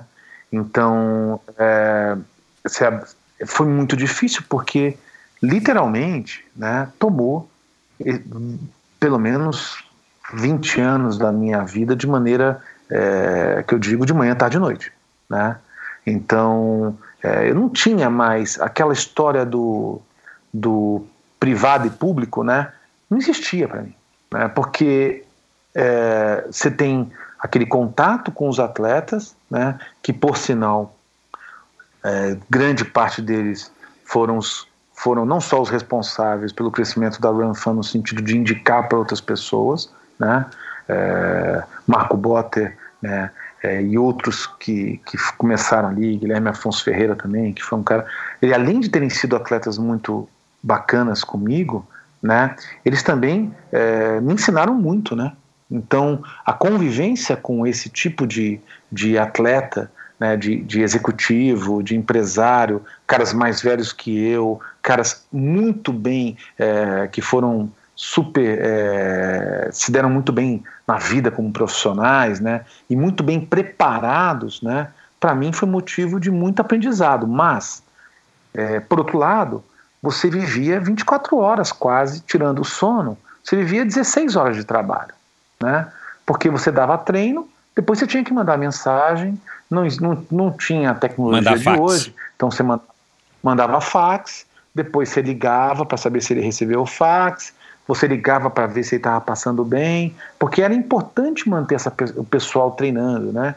E você treinava, e depois também, até pelo jeito que a gente tinha de, é, de ser aquela coisa carioca, né? Também de, de gostar de conversar tal. A gente criou uma puta amizade com todos eles e você também era chamado depois para festas, batizados, é, nascimentos, é, 15 anos, é, festa de 40, festa de 50, ou seja, você tinha todo um, um lado social envolvimento com o cliente, muito é. bacana, mas envolvimento com o cliente, né? Então, é, eu acho que durante um tempo isso fez, né, é, com que se trabalhasse, vamos dizer assim, misturado com público e privado, né? Então, na hora que, porque é que negócio, você vai num casamento, você fala, puta, essa festa tá muito legal, como várias festas que eu fui, né? Comida de primeiríssima, bebida de primeiríssima, né? Música de primeira tal. Cara, você não ia como convidado, né? Você achava que ia como convidado, mas quando você chegava lá, você estava com seus clientes. né? Então, não dava, não dava nem para chutar o pau da barraca e beber um a mais. Ah, não dá para chutar a barraca, né? É, dar aquela dançada com a tua mulher e falar besteira. Você tinha que se segurar um pouco, né? E, pô, cara, e era engraçado que eu falava, às vezes era casamento e eu tava numa reunião ali, reunia 30, 40 caras para conversar e parecia que eu era o noivo, né? Porque você tava ali conversando com todo mundo. Então, é, eu, tem, isso tem uma coisa muito bacana, que é aquilo que eu falei de aprender, de ver pessoas bacanas, de criar laços fortes que perduram até hoje, mas tem um outro lado da história. Tudo na vida tem os dois lados, né? É, quando a gente teve uma fase do crescimento, o, o que eu diria, é, não o boom que é visto na corrida como após 2000, se não me engano, é. né? Mas aqui no Brasil, mas é, ou talvez alguns falam depois de 2010, o boom na corrida aqui no Brasil depois de 2010, eu não sei. Mas para a gente o boom foi no final dos anos 90, né? E até 2010, 2000, não, 2014, de 98 a 2014 foi um crescimento muito grande. Aí você tem a questão disso que eu falei, de um envolvimento grande, e aí você tem também a coisa do de ser de montar uma estrutura. Fui um cara que sempre gostei de montar estrutura, de montar equipe, né? Eu sempre gostei de ter equipe, mas eu me, também me peguei em 98, quando eu fui morar, eu morei no escritório. Quando me separei a primeira vez, eu fui morar no escritório. Caramba. eu morei no escritório de 98 a 2000 e, 2005. É, desculpa. É, de 98, é, de 98 até 2000 e, é, 2005. Exatamente. Eu morei no escritório, cara. Entendeu? Eu morei em dois escritórios, nos dois escritórios e como, e, co, e, e, como, e como aguentar tudo isso e, e, continuar? O que, que te fez acreditar de que é, acreditar que era um caminho que você deveria seguir e não, tipo, cara, amolecer e. Porque, cara, esse trabalho de vocês é praticamente um trabalho de médico, né? É equivalente a um trabalho de médico, é, tirando, claro, a responsabilidade. Mas, cara, o Marcos Paulo falou da mesma coisa e, e, e, e eu tô achando legal você falar isso, porque, cara, é um trabalho que suga.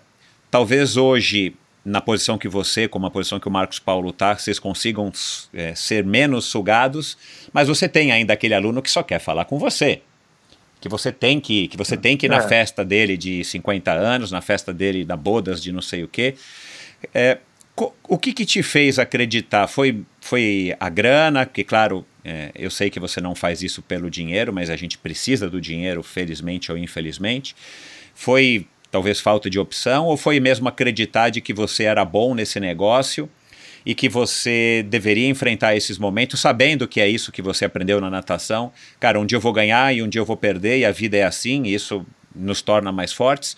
É, o que, que você acha que fez você não desistir ou não, enfim, é, jogar toalha? Olha, Michel, é legal esse teu ponto aí. É, eu acho que o primeiro, primeira coisa é você gostar do que você faz, né? Então, assim, eu realmente sempre gostei muito é, do que eu fazia, do que eu faço. E eu sempre gostei muito é, de atender, assim, né? Eu sempre, eu sempre gostei muito de pessoas, né? É, por mais que é, em alguns momentos isso tenha me levado a um custo relativamente grande, né? Psicologicamente falando, né? Mas eu sempre gostei muito das pessoas e gostei muito do que eu fazia. Somado a isso, tem aquela história da natação, né, que a gente conversou, de você ter resiliência e falar, cara, você quis isso, tá aí, agora é contigo, bicho. Você não vai, você não vai arregar, né? Como a gente É. falava na natação. Né? Você não vai arregar agora, né? Nossa, faz tempo que eu não ouço essa Então- palavra. Essa palavra é fogo, né, cara? Essa palavra é da, daquela época mesmo. Então, você não vai né, jogar a toalha. É, e outro ponto importante, que eu acho que é importante também falar, que logicamente é, também tem a questão do dinheiro, que não é o primeiro, mas que é um ponto importante, principalmente quando a gente vem é, de classes médias, médias, classes médias baixas, né? Aonde, puta, cara, você falava, pô, agora eu tô começando a, a- a ter condições de comprar um carro, que meu pai nunca teve carro, né? A gente nunca teve carro, né? Mal teve um telefone, como eu falei lá atrás. Então, também era um ponto que eu falava assim, pô, cara, agora que você está conquistando a possibilidade de. Eu sempre, eu com 16 anos de idade, eu coloquei na minha cabeça o seguinte, Michel, que eu ia ter três coisas na minha vida. Que eu, que eu queria três coisas na minha vida. Um, não ter problema com o banco. Né? Pra você ver como eram as coisas nos anos 80, né? Como isso machucava uma- um garoto, né? Quando você via a situação, a grande depressão que teve nos anos 80, por causa da crise do petróleo, né? A hiperinflação e tudo mais. Então, não ter problema com o banco. Dois, poder viajar o mundo. Né? Era uma coisa que eu adorava. E três, viver do esporte, ou viver fazendo esporte. Né?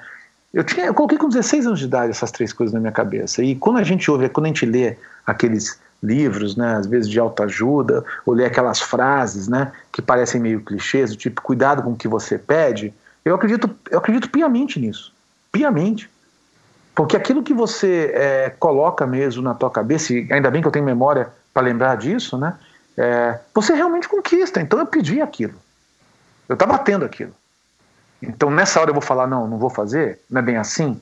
Então, não, eu, a resiliência, morei no escritório, trabalhei muitas vezes é, das seis da manhã, das seis da manhã até as dez e meia da noite. É, com isso, teve um período, pô, que engordei, ah, teve um período que, puta, foi estressante e tal, mas eu não me arrependo de nada do que eu fiz. Quer dizer, me arrependo de algumas coisas sim, mas não disso, né? Eu me arrependo de talvez ter sido é, mais capaz e inteligente para ter desgastado um pouco menos com algumas coisas. Acho que algumas coisas me fizeram desgastar, acho que eu desgastei mais do que eu precisava, né, com algumas coisas. Mas eu acho que foi isso, assim, acho que foi, esse, foi essa situação. E depois disso, né, Michel, quando você perguntou de como é que eu vejo hoje, né, é, hoje existe o que existe na nossa profissão e no nosso mercado, né, é aquilo que existe em todos os mercados, né. É, não existe mais nada ganho. O fato de eu ter, que a Runfan ter 27 anos, não dá salvo-conduto do que ela vai durar. Uhum. O salvo de eu- de eu ter sido um cara que fazia bem uma coisa, não dá o salvo-conduto que eu vou tocar bem meu negócio.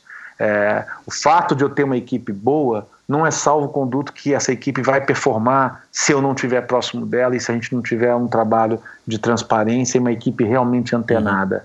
Então, é, hoje a gente vive aquilo que todo mundo vive.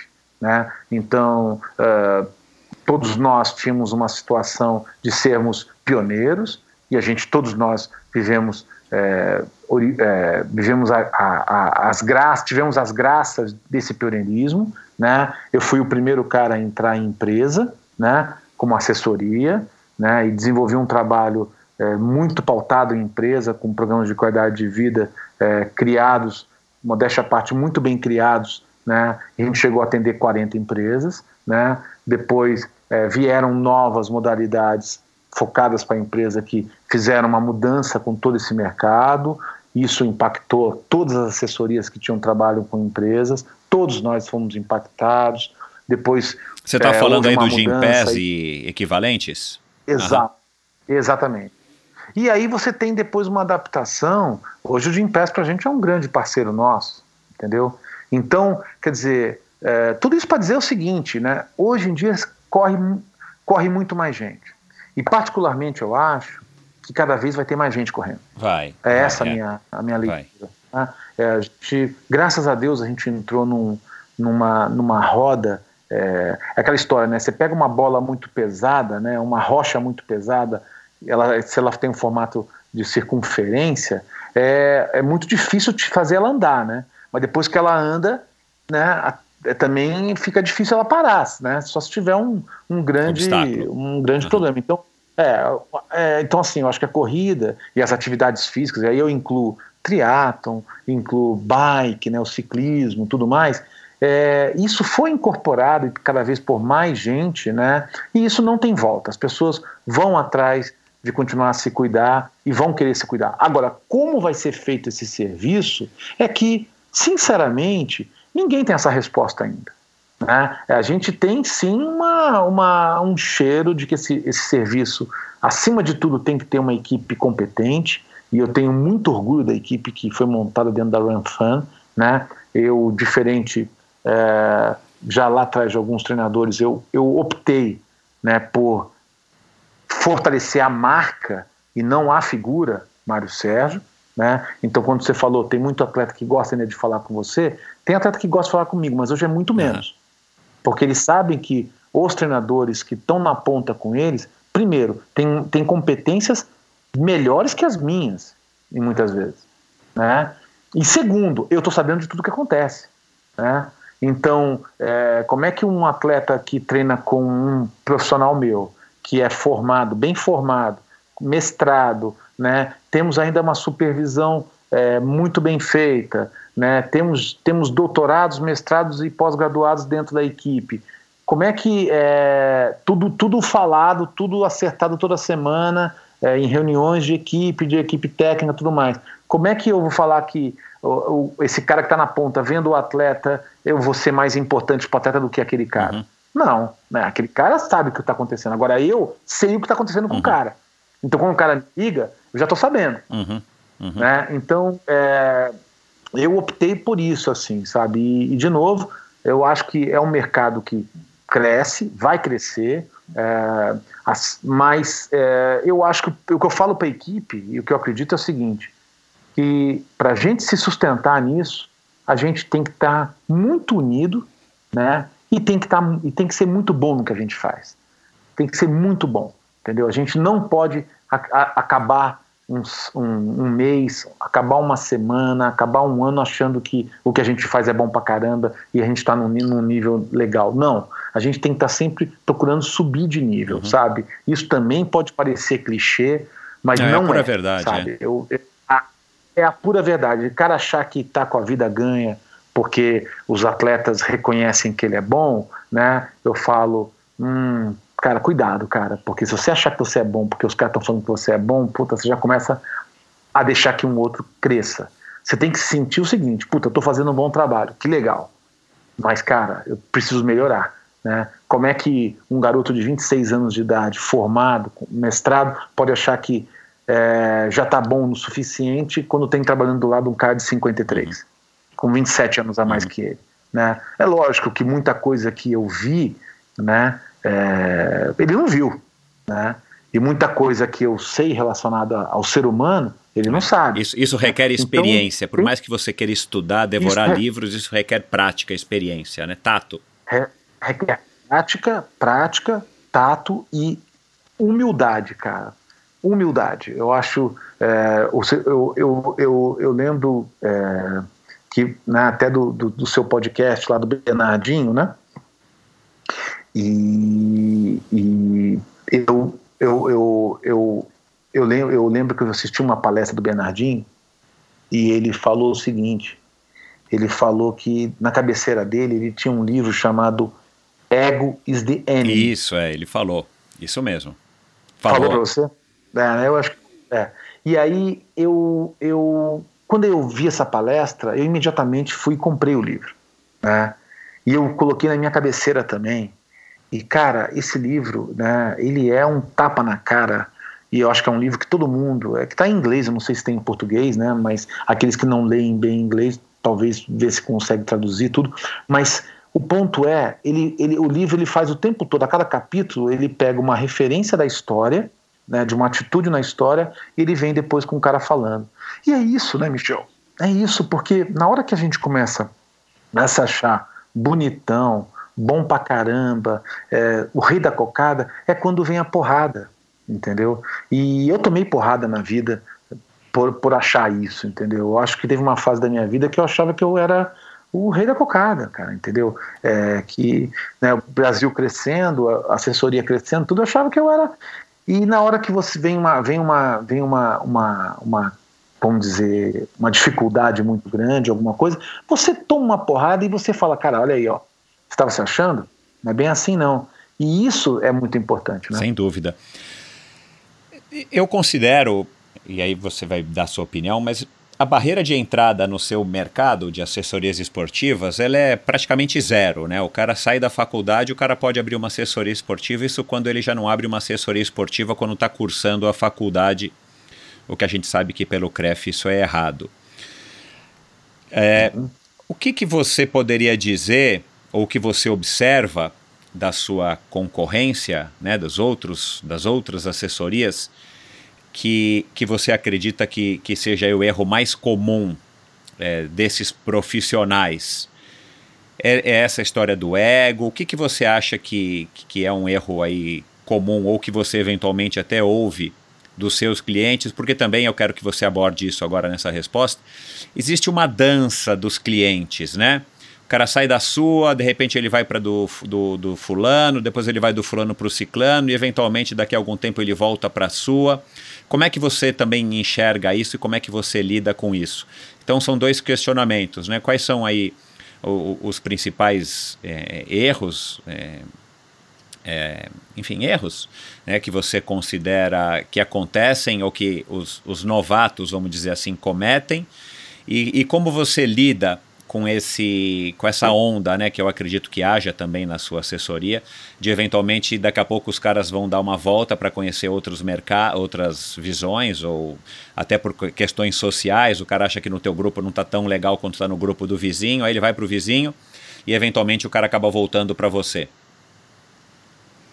Ah, bacana, Michel. Acho que é uma pergunta muito legal essa, cara. É... Eu acho que a primeira coisa que eu vejo de erro, Michel, é, e aí eu posso. Eu sou muito autocrítico, pra, é, eu tenho uma autocrítica muito forte, assim.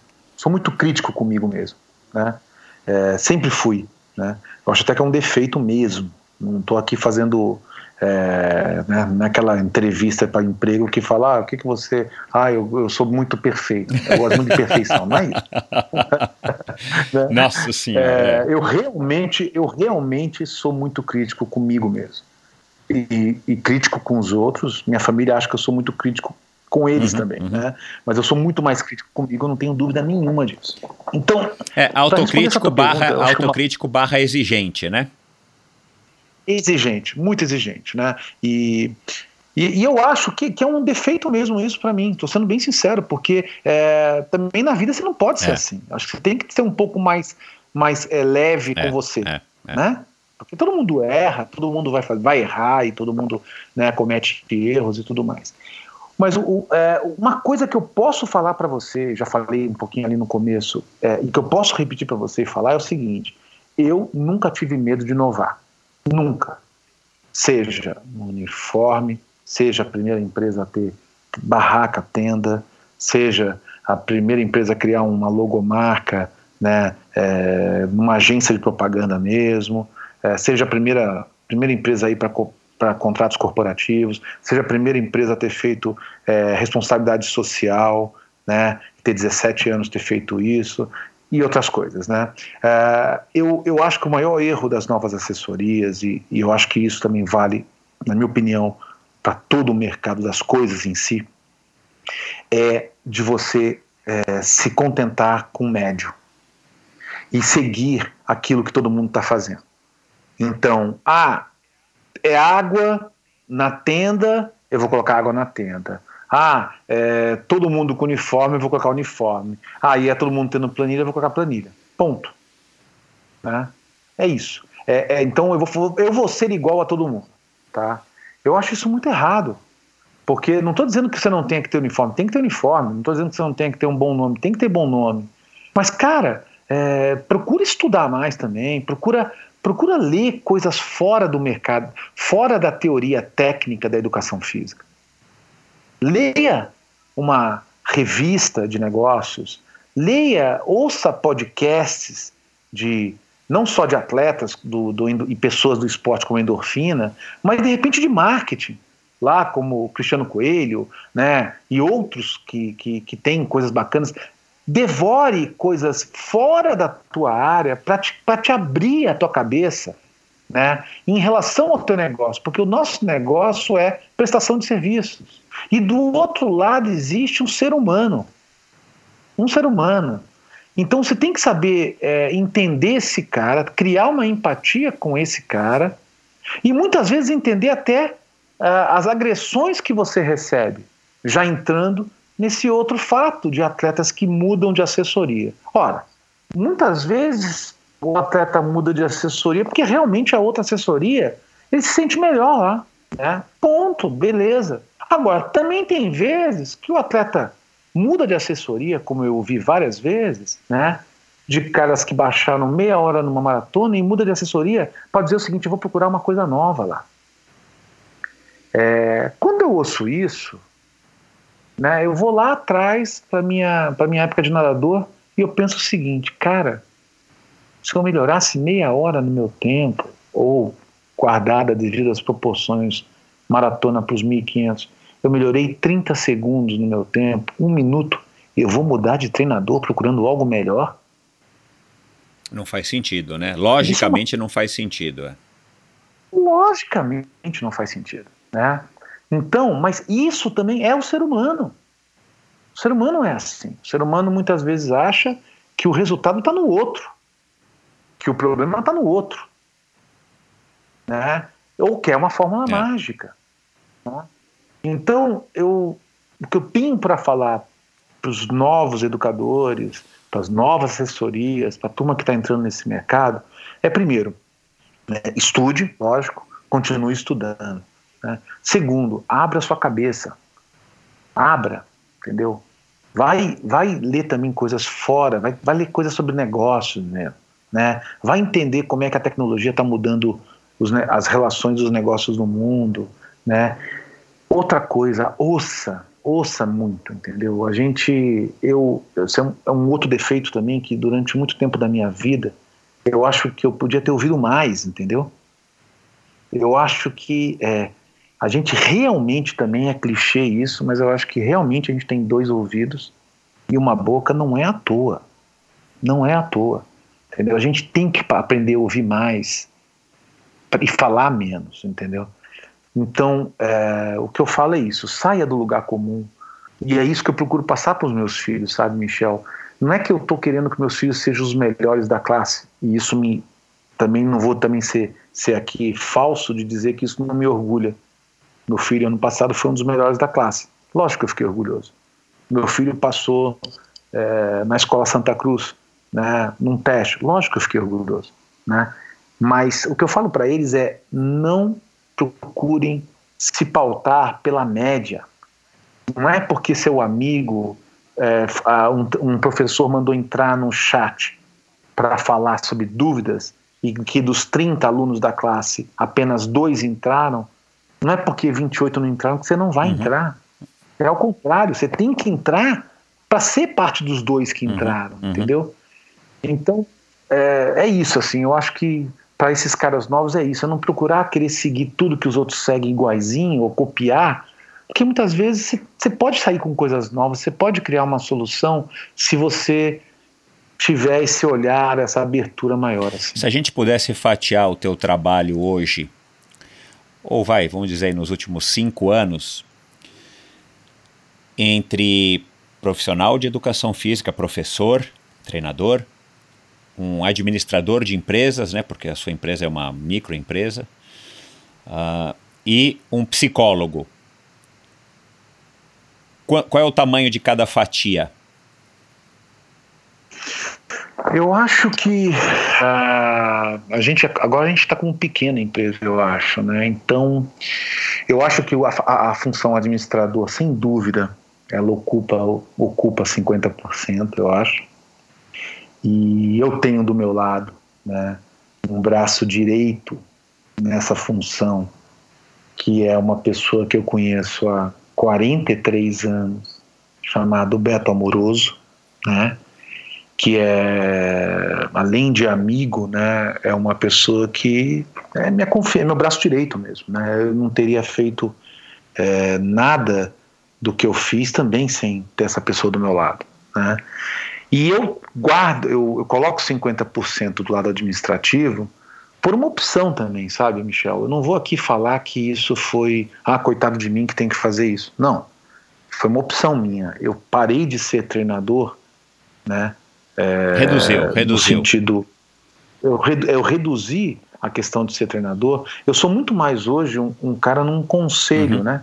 Eu sou muito mais um, um cara de conselho para uma equipe, porque eu tenho uma equipe tão bem preparada, tão bem preparada e, e tão estudada que hoje eu atuo muito mais como um conselho, entendeu? Como um, um, uma, uma pessoa que fala, cara, acho que não é só por aqui, será que esse lado não seria melhor? Eu sou muito mais um cara de perguntar as coisas, uhum. entendeu? E de levar questionamento para a uhum. equipe, para que a equipe saia com o resultado. Uhum. Tá? Apesar de saber que eu sou um bom treinador, modéstia à parte, sempre fui um cara com muita sensibilidade para atleta, guardo os resultados de muitos atletas, os tempos, as passagens, né? Lembro das mecânicas e conheço um atleta meu a sem brincadeira, a quilômetro de distância, eu sei quem é o meu atleta correndo pela uhum. mecânica. Uhum. Eu lembro do Michel correndo, Michel Poc correndo de longe, né? Aquele, aquele braço, é. né, grudado no corpo, é. né? aquele peitão Estilo inconfundível de keniano inconfundível de, de keniano, é, keniano Pós-coronavírus. Não, keniano, keniano nascido nos Alpes Suíços e tratado com leite, leite de vaca suíça. Porque tu era forte pra cacete, foi forte pra cacete, cara. Era um monstro, né? E, e, ao mesmo tempo falava, cara, como é que esse cara consegue correr tanto com esse é. peso, é. né? Porque você era forte, né, é. né, Michel? Você era um cara você era um cara forte, né? E você corria forte, né? Então você. Coitado dos meus tênis, coitados. É, é, puta, cara, você me impressionava demais, né? É, o tamanho da tua potência física para te jogar para frente, né? Então, assim, eu, é, eu acho que, que isso é para mim é, é, a grande diferença. Então, assim, eu divido em 50%, acho que administrativo. Eu acho que eu colocaria aí sei, talvez uns 30% de psicólogo, né? Porque você tem que ser psicólogo não só com, com é, externamente com teus clientes, no sentido de muitas vezes ouvir é, é, críticas, né? Às vezes embasadas e legais e bacanas, e muitas vezes críticas, como eu falei né, anteriormente, que são meio descabidas, né? Mas principalmente e principalmente dentro da, da equipe que você lidera. Uhum. Porque, na minha opinião, um líder, cara, seja ele como treinador na ponta, seja ele como é, gestor de uma empresa ou de uma equipe, o líder, cara, ele tem que, acima de tudo, ter humildade para reconhecer seus erros, né? É, e tranquilidade para corrigir as rotas e os rumos de cada um sem é, entendendo também cada um, né? Você tem que ter uma empatia com o teu liderado, ou seja ele atleta ou, ou, ou profissional, porque, cara, é, você, você não, ninguém sabe é, o que está passando na cabeça daquela pessoa. Uhum. Então você tem que procurar se colocar no lugar dela para entender o que está passando ali e você vir, né, é, entender, entendido isso, né, você poder agir de maneira tranquila, calma e principalmente dar o exemplo. Né? É, não se faz líder falando. Nenhum líder se, se, se, se, se consolida apenas falando. Né? É agindo. Então, eu, eu diria que eu dividiria em 50%, 30% e uns 20% é, como treinador, mas, de novo, muito mais na questão do conselho mesmo, né? de fazer parte de uma equipe que pensa em relação e pensa muito em relação a treino, né? É um trabalho muito, um trabalho hoje muito é, detalhista, né? muito mais do que era quando eu comecei. Eu já tinha uma questão de individualizar treino e tal, mas hoje o trabalho ele é muito, na minha opinião, muito mais pensado, né? Eu acho que eu dividiria assim, sabe? Ah, Alguém disse, uh, aí agora faz pouco tempo eu ouvi essa frase e eu achei uma visão curiosa, um pouco, talvez um pouco radical, mas eu queria ouvir a tua opinião. Essa pessoa citou é, mais ou menos nessas palavras, não estou lembrando exatamente como ele falou isso, mas que hoje as assessorias se tornaram um grande provedor de amenidades, um provedor de conveniências para os clientes, alegando o, o, que vocês têm que oferecer, que é aquilo, né? Uma água, uma tenda, um massagista, uma eletroestimulação, um sanduíche com um, uns lanches variados, sucos variados, dois sabores de isotônico e por aí vai e, e, deixaram de lado, essa foi a crítica dele, deixaram de lado o aspecto é, é, técnico, né? É exatamente isso que você acabou de falar, contrariamente que vocês fazem na, na Run Fun.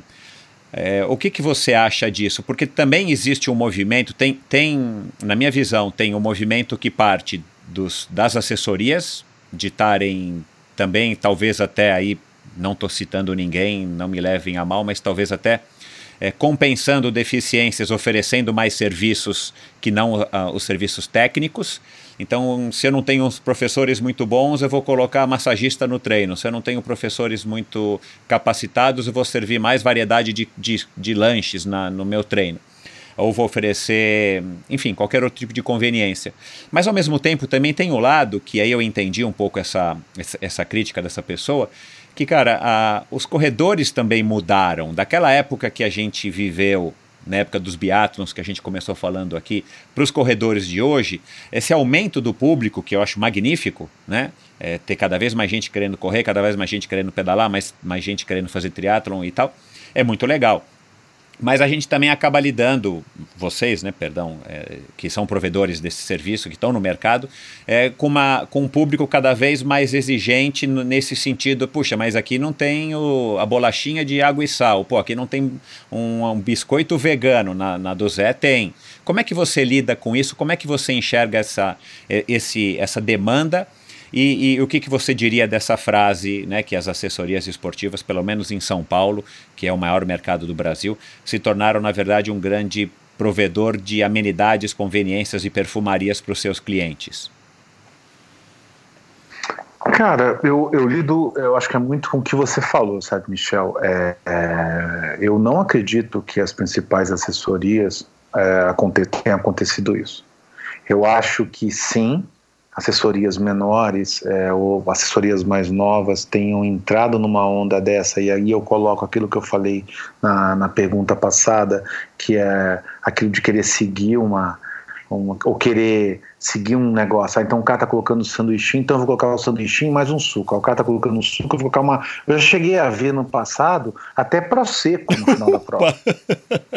Caramba, meu! Entendeu? É, é pois é. É, eu tive no Rio Grande do Sul, é, numa maratona, que no final os caras faziam um churrasco. Uau, meu. Na tenda. Uau. É. Então, assim, guardado o Rio Grande do Sul, que puta, tem uma. pode até ter uma característica muito forte nisso, eu acho que tem que tomar cuidado com essas afirmações, né? Porque, primeiro que sim, pode ter acontecido com algumas assessorias isso, né? Mas é aquilo que você falou também, existe um novo público que o cara fala, por que não ter um churrasco no final, se nós estamos aqui 30 amigos, você não tá afim? Aí o cara chega pro treinador e fala, ó, tem 30 casas aqui querendo churrasco no final. O treinador vai falar o quê como negócio? Ah, não, não vou fazer? Né? É delicada essa situação para ele, né? Agora, no caso da Run Fun, é, o que eu posso dizer para você é que não. A gente é, continua fazendo aquilo que fazia, que é dar água, dar Gatorade, e colocamos um sanduíche, né? Ponto. Né? É, mas eu já fazia há 20 anos atrás, 24 anos atrás, é, eu já fazia treino na aldeia com marcação de quilômetro em quilômetro e Gatorade na, na, e água ao longo do percurso para o meu uhum. cliente. Por quê? Porque eu achava o seguinte: eu não estou treinando, eu não estou treinando keniano, eu não estou treinando é, profissional canela fina. É, eu já treinei, mas não estou treinando. A Branfran não nasceu uhum. para isso. Então esse cara tem que ter condições bacanas de performar e de treinar, as melhores condições que eu puder dar para ele, né? Isso é parte do meu serviço. Eu não precisava fazer inscrição em prova para esse cara. Mas num determinado momento, lá atrás, onde não tinha internet, onde não tinha é, as ferramentas que tem hoje, isso era uma maneira de, de poupá-lo de gastar tempo para fazer. Então ele depositava para mim, eu fazia. Pô, por que, que eu fazia isso? Porque eu queria dar um serviço para esse cara. Para esse cara falar assim, puta, eu não preciso me preocupar, eu deposito ali, ele vai e me entrega na minha mão esse negócio. Isso para mim é a empresa de serviços relacionada ao meu negócio. Então a entrega de inscrição, de inscrições tinha tudo a ver com isso. A entrega de uma água gelada tinha tudo a ver com isso. Água gelada, eu falei. Como é que eu posso chamar água quente pro cara? Que serviço é esse? É, é, é meu serviço, está muito ligado ao serviço. Agora, colocação de diversos tipos de torta, colocação de processo, é, é, menina bonitinha fazendo é, no final lá, né, com um iPad. Pô, aí já é, na minha opinião, já é firula, uhum, uhum. entendeu? Já é uma coisa que não tem a ver com o uhum. negócio, uhum. tá? Então eu acho que essa crítica, eu acho que ela vale para algumas assessorias novas, mas não, eu não acho que seja a, a maioria. Agora, é, reforçando a história, assim, para mim, o que eu mais fiz nos últimos anos foi investir em, em, em, conteúdo e investir em profissionais em conhecimento. Então, hoje eu sei que eu não, eu não conheço uma assessoria que tenha doutorado, mestrados e pós-graduados na quantidade que a gente tem trabalhando todos juntos. Eu realmente não conheço. Né? Então, assim, eu fiz isso por quê? Porque eu achava e acho que se o nosso negócio é prover treinamento, a gente tem que dar as condições operacionais e estruturas físicas para isso, com água gelada, com Gatorade, né, com porta-chave, com porta-mala para a turma, porque nós somos grandes, né, mas nunca esquecendo que o principal é a qualidade do, da interação do treinador com o atleta e a qualidade do treinamento que é passado para ele. Qual é o, o melhor lado de de encabeçar essa equipe e de estar à frente da Run Fun por tantos anos? Assim, qual que é a, a coisa que te dá mais prazer, a coisa que, enfim, que você acha que você que você nunca vai vai desgrudar, nunca vai esquecer? Ah, cara, eu acho que o, o que me dá mais prazer mesmo é, é conhecer gente, assim, sabe? É, eu é conhecer e ver a evolução das pessoas, assim, sabe? É, eu ver, ver as pessoas formando grupos, né? É, criando amizades, né? É, mudando estilos de vida. Então você vê aquele cara que puta, era profissional do mercado financeiro, né? É, estressado, barrigudo, tomador de uísque, né? Aí o cara muda, é, continua tomando um vinho de boa qualidade e tal, mas puta, começa a se cuidar, acordar cedo, a ter mais disposição, a, a mudar a chave. Isso me dá uma alegria muito grande. Isso para mim é um puta prazer mesmo, assim, e conhecer gente mesmo, né? Conhecer gente nova. É, até eu sou muito cobrado de presença em locais de treino, né? Porque as pessoas querem me conhecer, querem falar, tá? Eu acho, fico super é, é, emocionado com essa demonstração de carinho, né, de pessoas que querem, querem ver e tudo mais. Então isso é uma alegria muito grande. E a outra coisa que me dá uma alegria muito grande mesmo, Michel, é ter uma equipe, sabe? É ter uma equipe de trabalho. É, é ver momentos assim onde, onde os desafios se tornam e parecem intransponíveis e você vê que você tem do teu lado é, pessoas que vão arregaçar a manga e que vão trabalhar forte para isso, sabe? Eu tenho muito, muito, muita felicidade, muito orgulho de ver o desenvolvimento de profissionais que estão do meu lado, sabe? Então, isso dá uma alegria muito grande, né? E aí, o, e o terceiro ponto, que é, eu acho que faz parte do ego também, né? É ver a marca ser conhecida, né? Então, quando às vezes eu vou em reunião, é, com, às vezes com, é, ou, ou em, em, em, meetings, né? Em, em, é, em, reuniões de empreendedores tal, e aí quando alguém pergunta o que, que você faz, eu falo que eu, que eu trabalho na área de atividade física, eu falo, ah, mas com o que, que você trabalha? Aí eu falo o nome e o cara fala, pô, lógico que eu conheço. É, isso para mim dá um orgulho ferrado, assim, sabe? É uma alegria muito grande, não tem como dizer que não, né?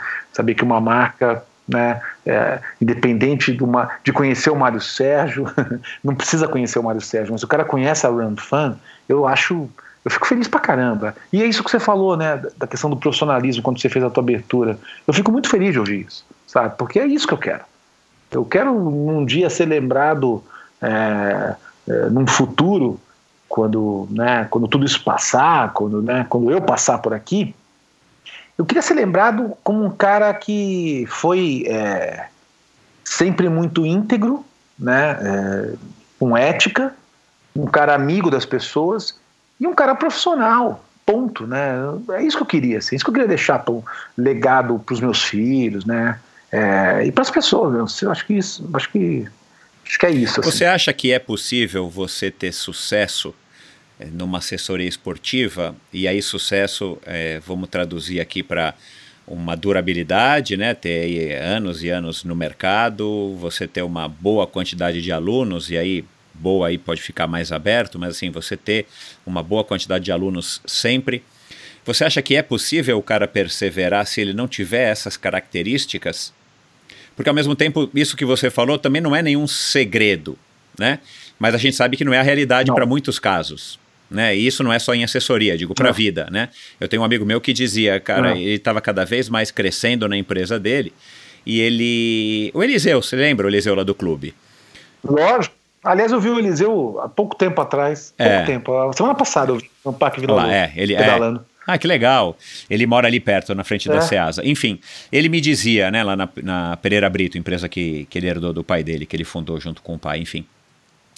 Cara, ele falava, Michel, eu não faço nada demais. Eu cumpro o prazo, cobro preços honestos e atendo bem meu cliente. Isso parece que não é que não é nada e não é nada, mas cara, dentro do mercado atual, no segmento dele, né, que era comércio de metais, cara, isso é tudo e, e, e é por isso que a Pereira Brito durou até, está durando até hoje e, e, cresce sem parar, né? Naquela época não sei como é que está hoje.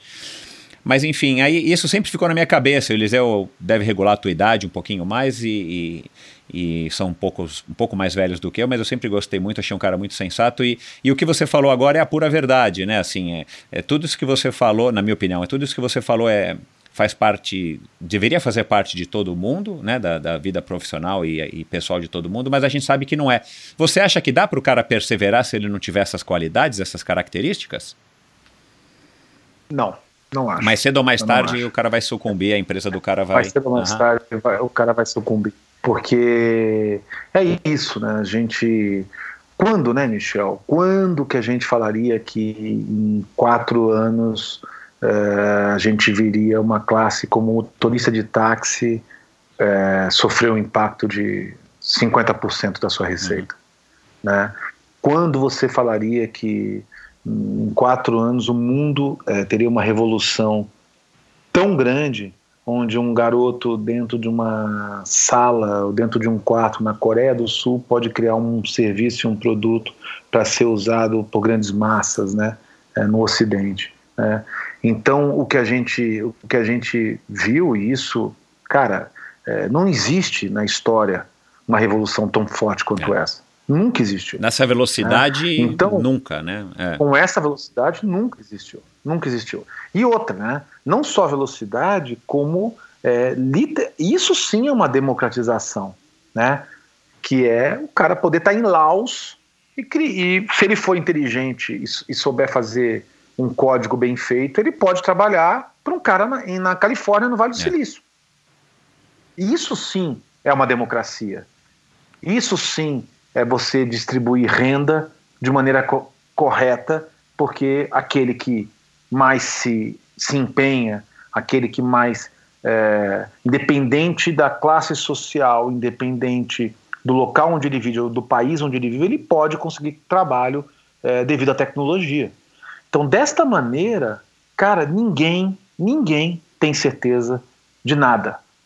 O que hoje dá certo, amanhã pode não dar. A única coisa que eu percebo, é, e eu gosto muito de estudar, né, é, de ler e, e, de participar de fóruns e de né, tenho muita, muito orgulho de ter tido a oportunidade de ir para Stanford, ter, ter ido para Stanford, para Babson, com grupos grandes assim de, de, de empreendedores através da Endeavor para ouvir o que estava sendo feito há quatro, há seis anos atrás, isso, né, que eu fui. É, e de lá para cá sempre continuar a ler. O que eu posso dizer só, que uma coisa que permeia tudo isso é o seguinte: é resiliência, né? Primeiro, é um bom produto, então você tem que ter um bom produto, né?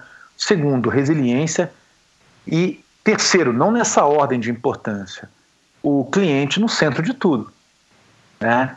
Então, se você é, não colocar isso, se você, é, é, o, como você falou do Eliseu, Eu quero prestar um bom serviço honesto, estar próximo do meu cliente, prestar um bom serviço. Então, independente que seja aço, que é um negócio que não, né? Ele ele está dizendo que ele conversa com, com o fornecedor dele, ele conversa com o cliente dele e ele procura estar sempre sendo muito é, próximo de, dessas duas pontas, né?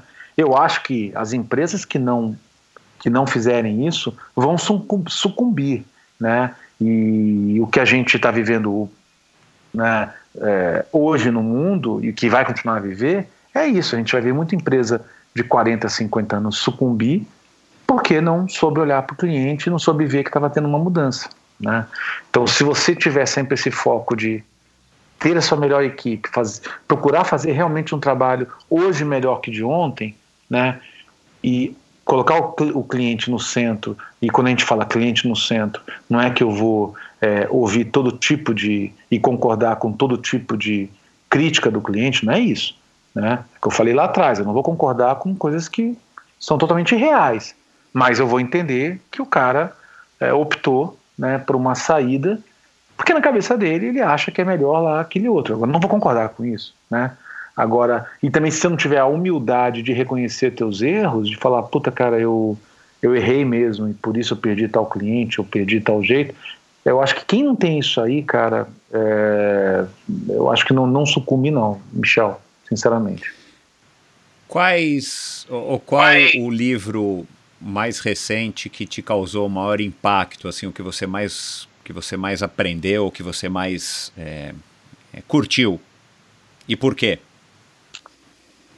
Puta, é, tem tanto livro, cara, que. Teve um recente que aí não tem muito a ver, não tem a ver com a questão de, de liderança, mas tem a ver com a questão de hábito, né? Que é o, o Sleep Smarter, é, que, é um, que é um livro que virou é, best-seller lá fora sobre o, a importância do sono na nossa vida né? E ele, esse cara ele pega uma porrada de estudos, né, para ele ir falando e ele com a questão do sono ele aborda a questão da nutrição, a questão da atividade física, a questão do trabalho, a questão de como você lida com as coisas e tudo mais. Esse livro me impactou bastante, né?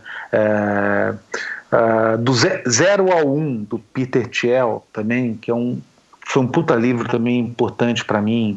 É, tem muito livro, os, próprios, os próprios artigos de Harvard sobre, sobre produtividade, sobre liderança, são coisas que eu procuro devorar e que, puta, são, é, são, são muito legais. É, é, good, é, como é que é? Good things about, é, não é?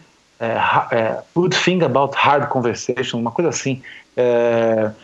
Que, que também abordava sobre a, a- como é que você lida na hora de conversar sobre assuntos mais duros. Nossa, tem muita coisa bacana que me impressionou, mas tudo que é, o que e o que me impressionou, sabe o que eu acho legal, Michel? Eu vou, eu vou contar para você.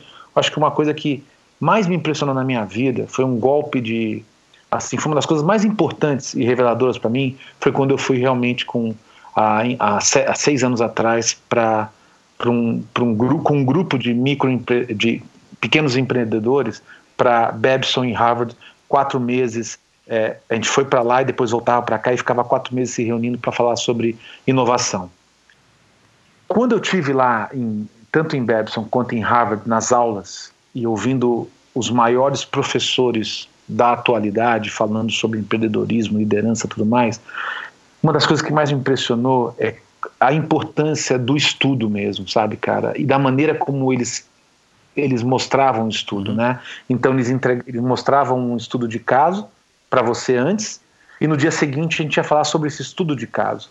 Então a ideia de você ir atrás de, de pesquisar sobre aquele assunto e ir para a aula, né?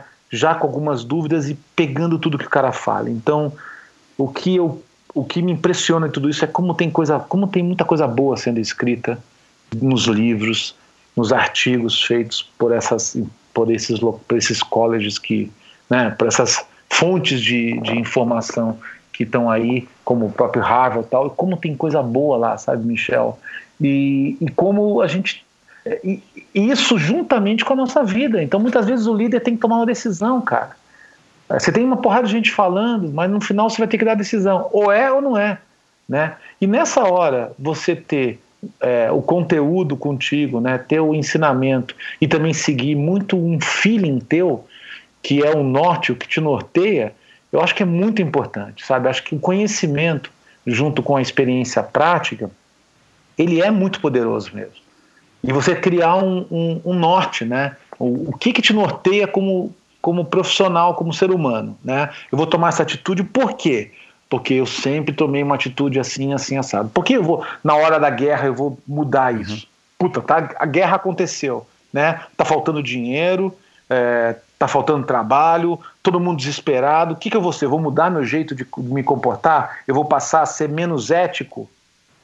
Né? Eu vou passar, eu vou querer ser mais cruel com o fornecedor por causa disso? Não, cara. Eu tenho que ser, eu tenho que me nortear. Eu não posso ser irresponsável, né? De, de, de não tomar as decisões que devem ser tomadas, mas eu tenho que ter um norte, né? Eu acho que é isso, assim. Esses livros que eu te falei, e tem tantos outros, né? É, uh, hábitos das pessoas altamente eficazes. É, puta, tem tanta coisa assim. É, puta, tem muito livro legal. Depois até eu posso mandar, mas tem, é, eu, eu, gostei de muito, mas muita coisa de Harvard. Entendeu? Harvard tem uma tem uma, uma uns artigos e, e, livros muito bacanas mesmo. O Nizam mesmo postou uma vez um livro de Harvard que eu devorei, que era isso, eram, eram livros de, de como é que você, você se comportava ao longo ao longo da, da, da tua vida, de acordo com as dificuldades, e você ia, ia vendo o que cada um falava, os empresários, os empreendedores. Muito bacana, assim, sabe? Show. Eu, enquanto você falava aqui, eu já dei uma pesquisada e já achei esses livros aqui, já estou colocando os links para facilitar para o ouvinte no post do episódio de hoje, lá no meu site, endorfinabr.com. Inclusive, o, o Ego, o livro do, do Ego, qual é o nome mesmo? Ego é seu pior inimigo? Ego Ego is, is Isso, existe em português sim, então se você se interessou, vai lá. Ah, é, já coloquei aqui o link no post do episódio de hoje. Mário, meu, interessantíssimo essa tua essa tua vontade, essa tua visão, essa tua experiência, porque também não é uma coisa comum da gente ver num, num, num, treinador, né? Aí eu também não estou criticando ninguém, mas assim, a gente sabe que na prática não é, não é fácil a gente ver pessoas é, que trabalham tão intensamente numa assessoria esportiva ou com treinamento físico e que, e que saem da caixinha como você, né? Você não está lendo somente livros sobre treinamento ou novas pesquisas, mas você está indo para outras searas que com certeza te ajudam muito como ser humano e como dono de uma empresa e como treinador. Agora, para terminar o nosso bate-papo hoje, qual é o futuro? Quais são os rumos da, da Run and Fun? Faz um pouquinho de propaganda aqui. Você lançou há algum tempo o aplicativo Soul Run. Você é um cara também que está sempre disposto aí a estar, tá, como você já falou aqui, né, inovando e saindo da caixinha. É, como é que você vislumbra o futuro? O que, que você está planejando? Como é que é esse aplicativo? Está dando certo? Tem mais coisa aí que você não pode contar? Fala um pouco aí da, do futuro da Run and Fun. Legal. Ah, Michel, obrigado pela, pela essa abertura aí, né, para fazer uma propaganda da, da firma. é, mas a, a, a Run Fund, ela ela está numa fase muito legal, então a gente criou é, um novo negócio que é o licenciamento Run Fund. Então a gente pegou toda a nossa metodologia, que tem todo esse, esse, esse conteúdo que a gente tinha conversado, que eu falei ao longo da nossa, do nosso bate-papo, colocou isso de maneira é, como livro mesmo, né, como uma, com um sumário, com tudo bonitinho, e a gente está vendendo essa metodologia para academias, clubes e próprias assessorias do Brasil, não para criar uma franquia da Run Fun, não é isso não. É para simplesmente poder é, colocar no mercado essa metodologia para que novos profissionais possam é, é, ter essa facilidade. Então, quer dizer, a pessoa teria a pessoa tem a metodologia da RunFan exatamente o que a gente faz de treinamento, ela pode é, colocar esse treinamento para os alunos dela, é, para os sócios do clube dela tal, e com isso ela recebe toda uma plataforma que tem um app, né, tem a plataforma de treinos e de comunicação e recebe tudo isso estruturado em parte técnica. Então há uma capacitação dos profissionais dessa, dessas assessorias e clubes e, e academias. Então a gente capacita o profissional.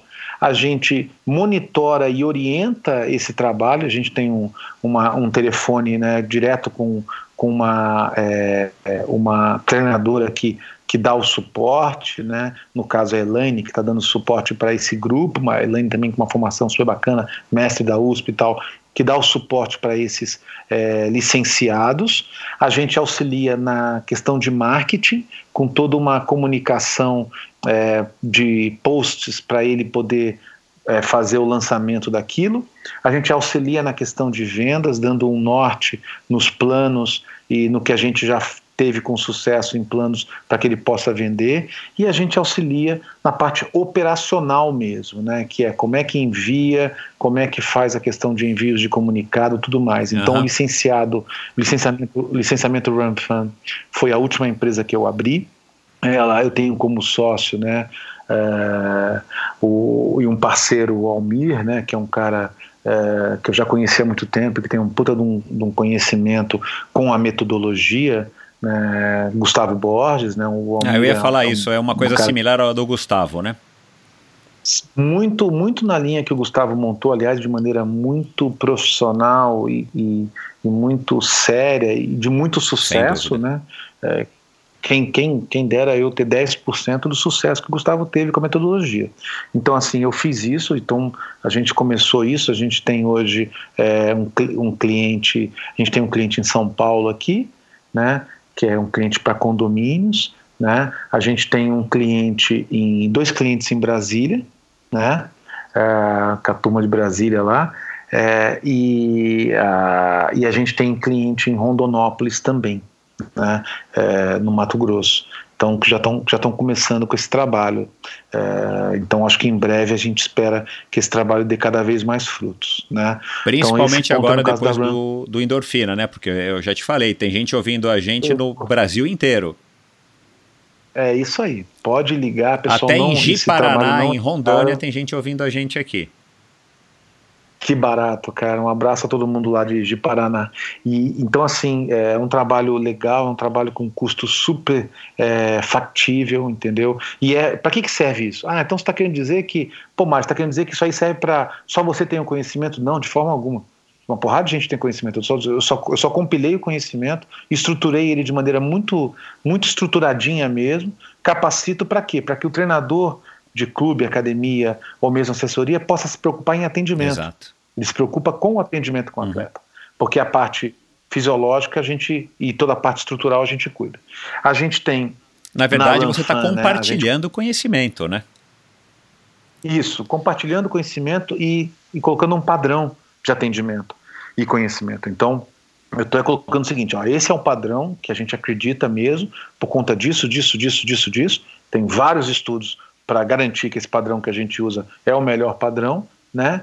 E eu estou vendendo para você, né, a um custo muito factível, para que você possa focar claro. no crescimento do teu negócio e no atendimento ao atleta. Legal né? demais. A, a Run Fund, ela, ela, lógico que todas as empresas têm uma dificuldade hoje por conta da concorrência toda, tudo mais.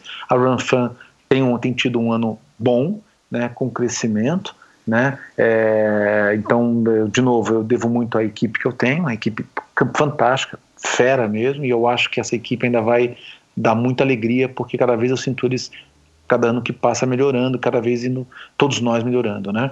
É, fora isso, eu em 2000, após o curso que eu fiz lá, lá em Stanford, desculpa, eu fiz, eu lancei o Soul Run, que foi um aplicativo é, de treinamento à distância, então era a primeira assessoria online do país, né, de corrida. Então eram treinamentos é, à distância com treinadores reais. Era a primeira assessoria, no, assessoria online com treinadores reais do país. O Soran está numa nova fase, em breve eu não posso falar, infelizmente eu não posso falar, mas em breve terão, ter, teremos novidades bacanas no caso do Soran, tá? E eu tive, é, a gente é, lançou há dois anos atrás uma uma startup que é um spin-off da RunFan, que ainda ela está dando seus primeiros passos, mas já, já foi testada e aprovada em cinco empresas, que se chama StepFan, que é uma empresa de monitoramento de passos dentro das empresas. Então, através do smartphone, a gente monitora os passos e cria competições e gamification para colaboradores das empresas. Por quê? Porque isso é uma das coisas que mais brilha os olhos para mim, Michel. É, hoje, para mim, o que mais me brilha os olhos é eu conseguir é, tirar o cara do sedentarismo, entendeu? Então, é, é esse meu maior desafio hoje na minha vida. É criar produtos e serviços que eu consiga tirar as pessoas do sedentarismo. Que elas possam é, entender a importância da atividade física e leia-se atividade física, esquece agora maratona, ultramaratona, Ironman, meio hora, esquece. Eu estou falando de atividade física como o cara se mexer é mais. Subir mesmo, escada, entendeu? andar é até o, cara, o ponto de ônibus, é ir para o mercado a pé. É o cara ficar ir para o mercado a pé, o cara não ficar mais que uma hora sentado direto, levantar, dar uns passos, é, e, e, isso ser o primeiro combate. A, nós temos 52% da população brasileira sedentária. Cara, então, os números impressionam era, negativamente, né, cara? Impressionante. É, são mais de 100 milhões de pessoas sedentárias. E aí você pega até jovens, né, que são sedentários. Então, eu, eu queria muito, porque é fonte de estudo há 10 anos meu, eu queria muito, era poder de alguma maneira, com alguma das dessas, dessas ferramentas, dessas empresas que a gente criou, que a gente conseguisse ajudar a, de alguma maneira uhum. a diminuir, a diminuir esse, esse número. Então, são esses os projetos que eu tenho para os próximos anos. Show.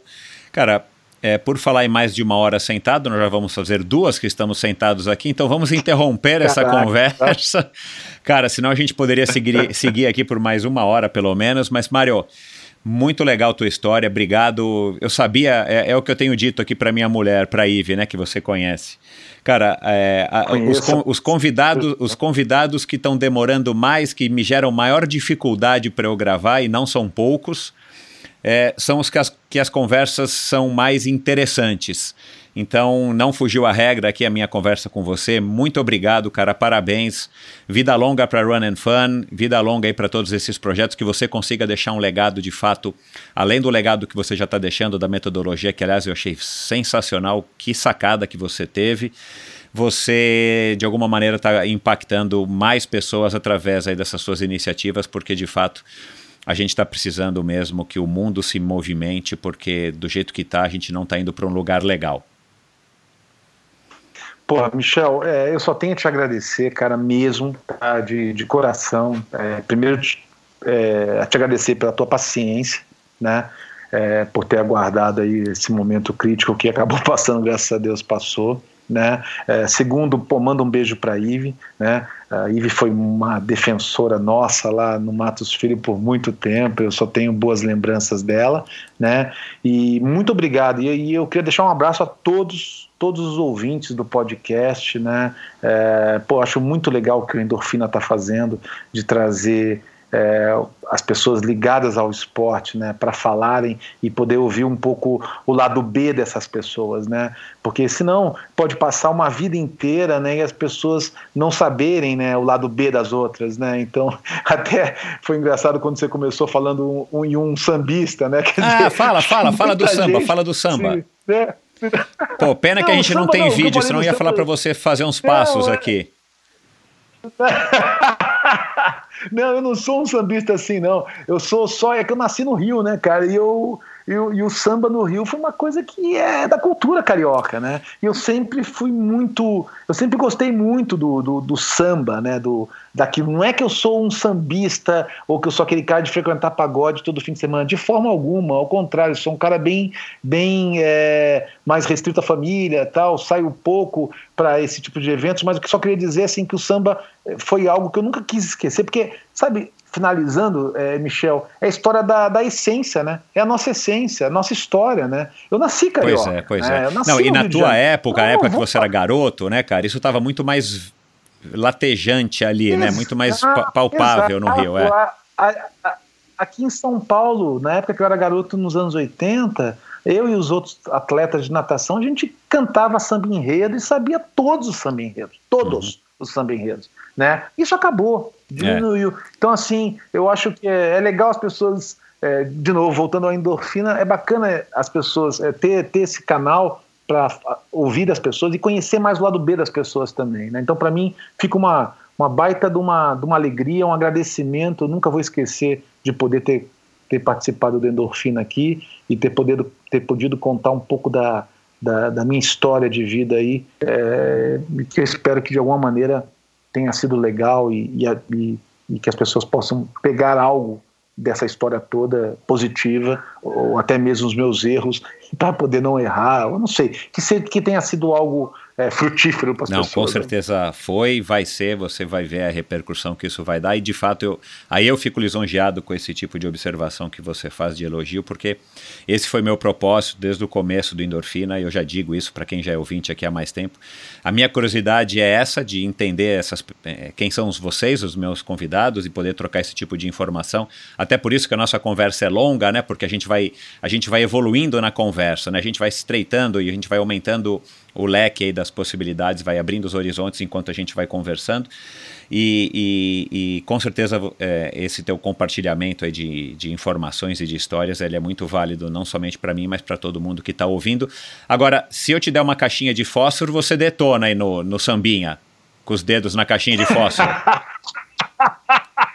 não, cara. Não, não, não, é, é nesse nível. O que eu posso falar, eu posso não, não é nesse nível, não. Agora, se você colocar um samba enredo campeão dos anos 80 ali, eu vou saber cantar ele, isso eu posso falar. Legal. Mário, muita saúde para você, tudo de bom para você e para a família, tá e para a equipe e família Run and Fun também. Valeu, cara. Um abraço a todos aí, tá? Valeu, obrigado mesmo. Legal, pessoal. Mais uma conversa interessantíssima. Mário Sérgio, um uma excelente pessoa. Espero que vocês tenham gostado. E esse foi um episódio repleto de ensinamentos e repleto de citações e de indicações de livro. Vou colocar aqui um, um post, um post. Vou colocar aqui os links para esses livros que o Mário recomendou no post do episódio de hoje no Endorfina BR. E só para não deixar passar batido, a gente conversou aqui sobre diversas pessoas que passaram pelo Endorfina. É, entre eles Roberto Azevedo, o Antônio Mansur, é claro, o Alberto Claro, Cid Lopes Cardoso. Eu não sabia que o Mário tinha tido essa relação com o Cid, um episódio fabuloso com o Cid. O Avancini, o Djamadruga, claro, o Vitor Meira, é, Fernando Nabuco, eu não, não comentei isso aqui no ar, mas o Mário falou da, da Federação Paulista de Triatlon com o Fernando Nabuco. Fernando Nabuco, se eu não me engano, foi o episódio número 6 lá no primeiro, nos primeiros episódios do, do Endorfina, ainda quando era uma vez a cada 15 dias. Claro, o Bernardinho do vôlei, Bernardo Rezende. E o, o Mário indicou um um livro sobre sono. Já abordei esse assunto aqui com um grande especialista em sono e performance e desempenho. Se você não ouviu, episódio 76 com Luciano Rotella. Dá uma chegada no agregador de, podcast que de podcasts que você usa e ouça, porque é um episódio fabuloso, deu uma repercussão muito legal na época. O Luciano Rotella manja muito de, de sono e performance, inclusive ele é o médico que trata aí de alguns nadadores olímpicos, inclusive. Então vai lá, pessoal, dá uma checada no post é, do episódio de hoje lá no site endorfinabr.com. Lá você encontra todos os episódios do Endorfina. E claro, no meu perfil no Instagram, EndorfinaBR. Dá um alô pro Mário, diz que você ouviu o Mário aqui, tira aí alguma dúvida, faz um elogio para ele, comenta com ele, ele com certeza vai ficar feliz. E também faz a mesma coisa aqui no meu Instagram, EndorfinaBR. Tá bom? Obrigado e até o próximo episódio. Valeu! E eu quero agradecer aos patrocinadores deste episódio. A Bovem Energia. É, Bovem é uma comercializadora, uma gestora e uma geradora de energia. Assim como para os meus convidados, para a Bovem, energia é um assunto muito sério. Uma empresa sólida e confiável, com profissionais experientes e treinados para lhe oferecer agilidade no atendimento, robustez e competência na condução dos negócios. Saiba mais em bovem.com.br. De energia, a Bovem entende. E obrigado também ao Marcelo, através do Mosqueteiros do Esporte, que é o site dele, um site de patrocínio coletivo de atletas. Incentive um jovem atleta profissional e receba descontos em diversas lojas e prestadores de serviço. Seja a diferença na carreira de um jovem talento. Siga Mosqueteiros do Esporte no Instagram, Mosqueteiros do Esporte no Facebook e o site mosqueteirosdoesporte.com.br. Obrigado por ouvir esse episódio do Endorfina. Acesse o endorfinabr.com vá no post do episódio de hoje para conhecer um pouco mais sobre o meu convidado e alguns assuntos abordados em nossa conversa. Lá você ainda encontra todos os episódios do Endorfina. Siga o Endorfina BR no Instagram e confira imagens inéditas e inusitadas dos meus convidados. Participe enviando comentários e sugestões. Se você curtiu, colabore assinando o Endorfina no seu agregador de podcasts preferido e compartilhando com seus amigos.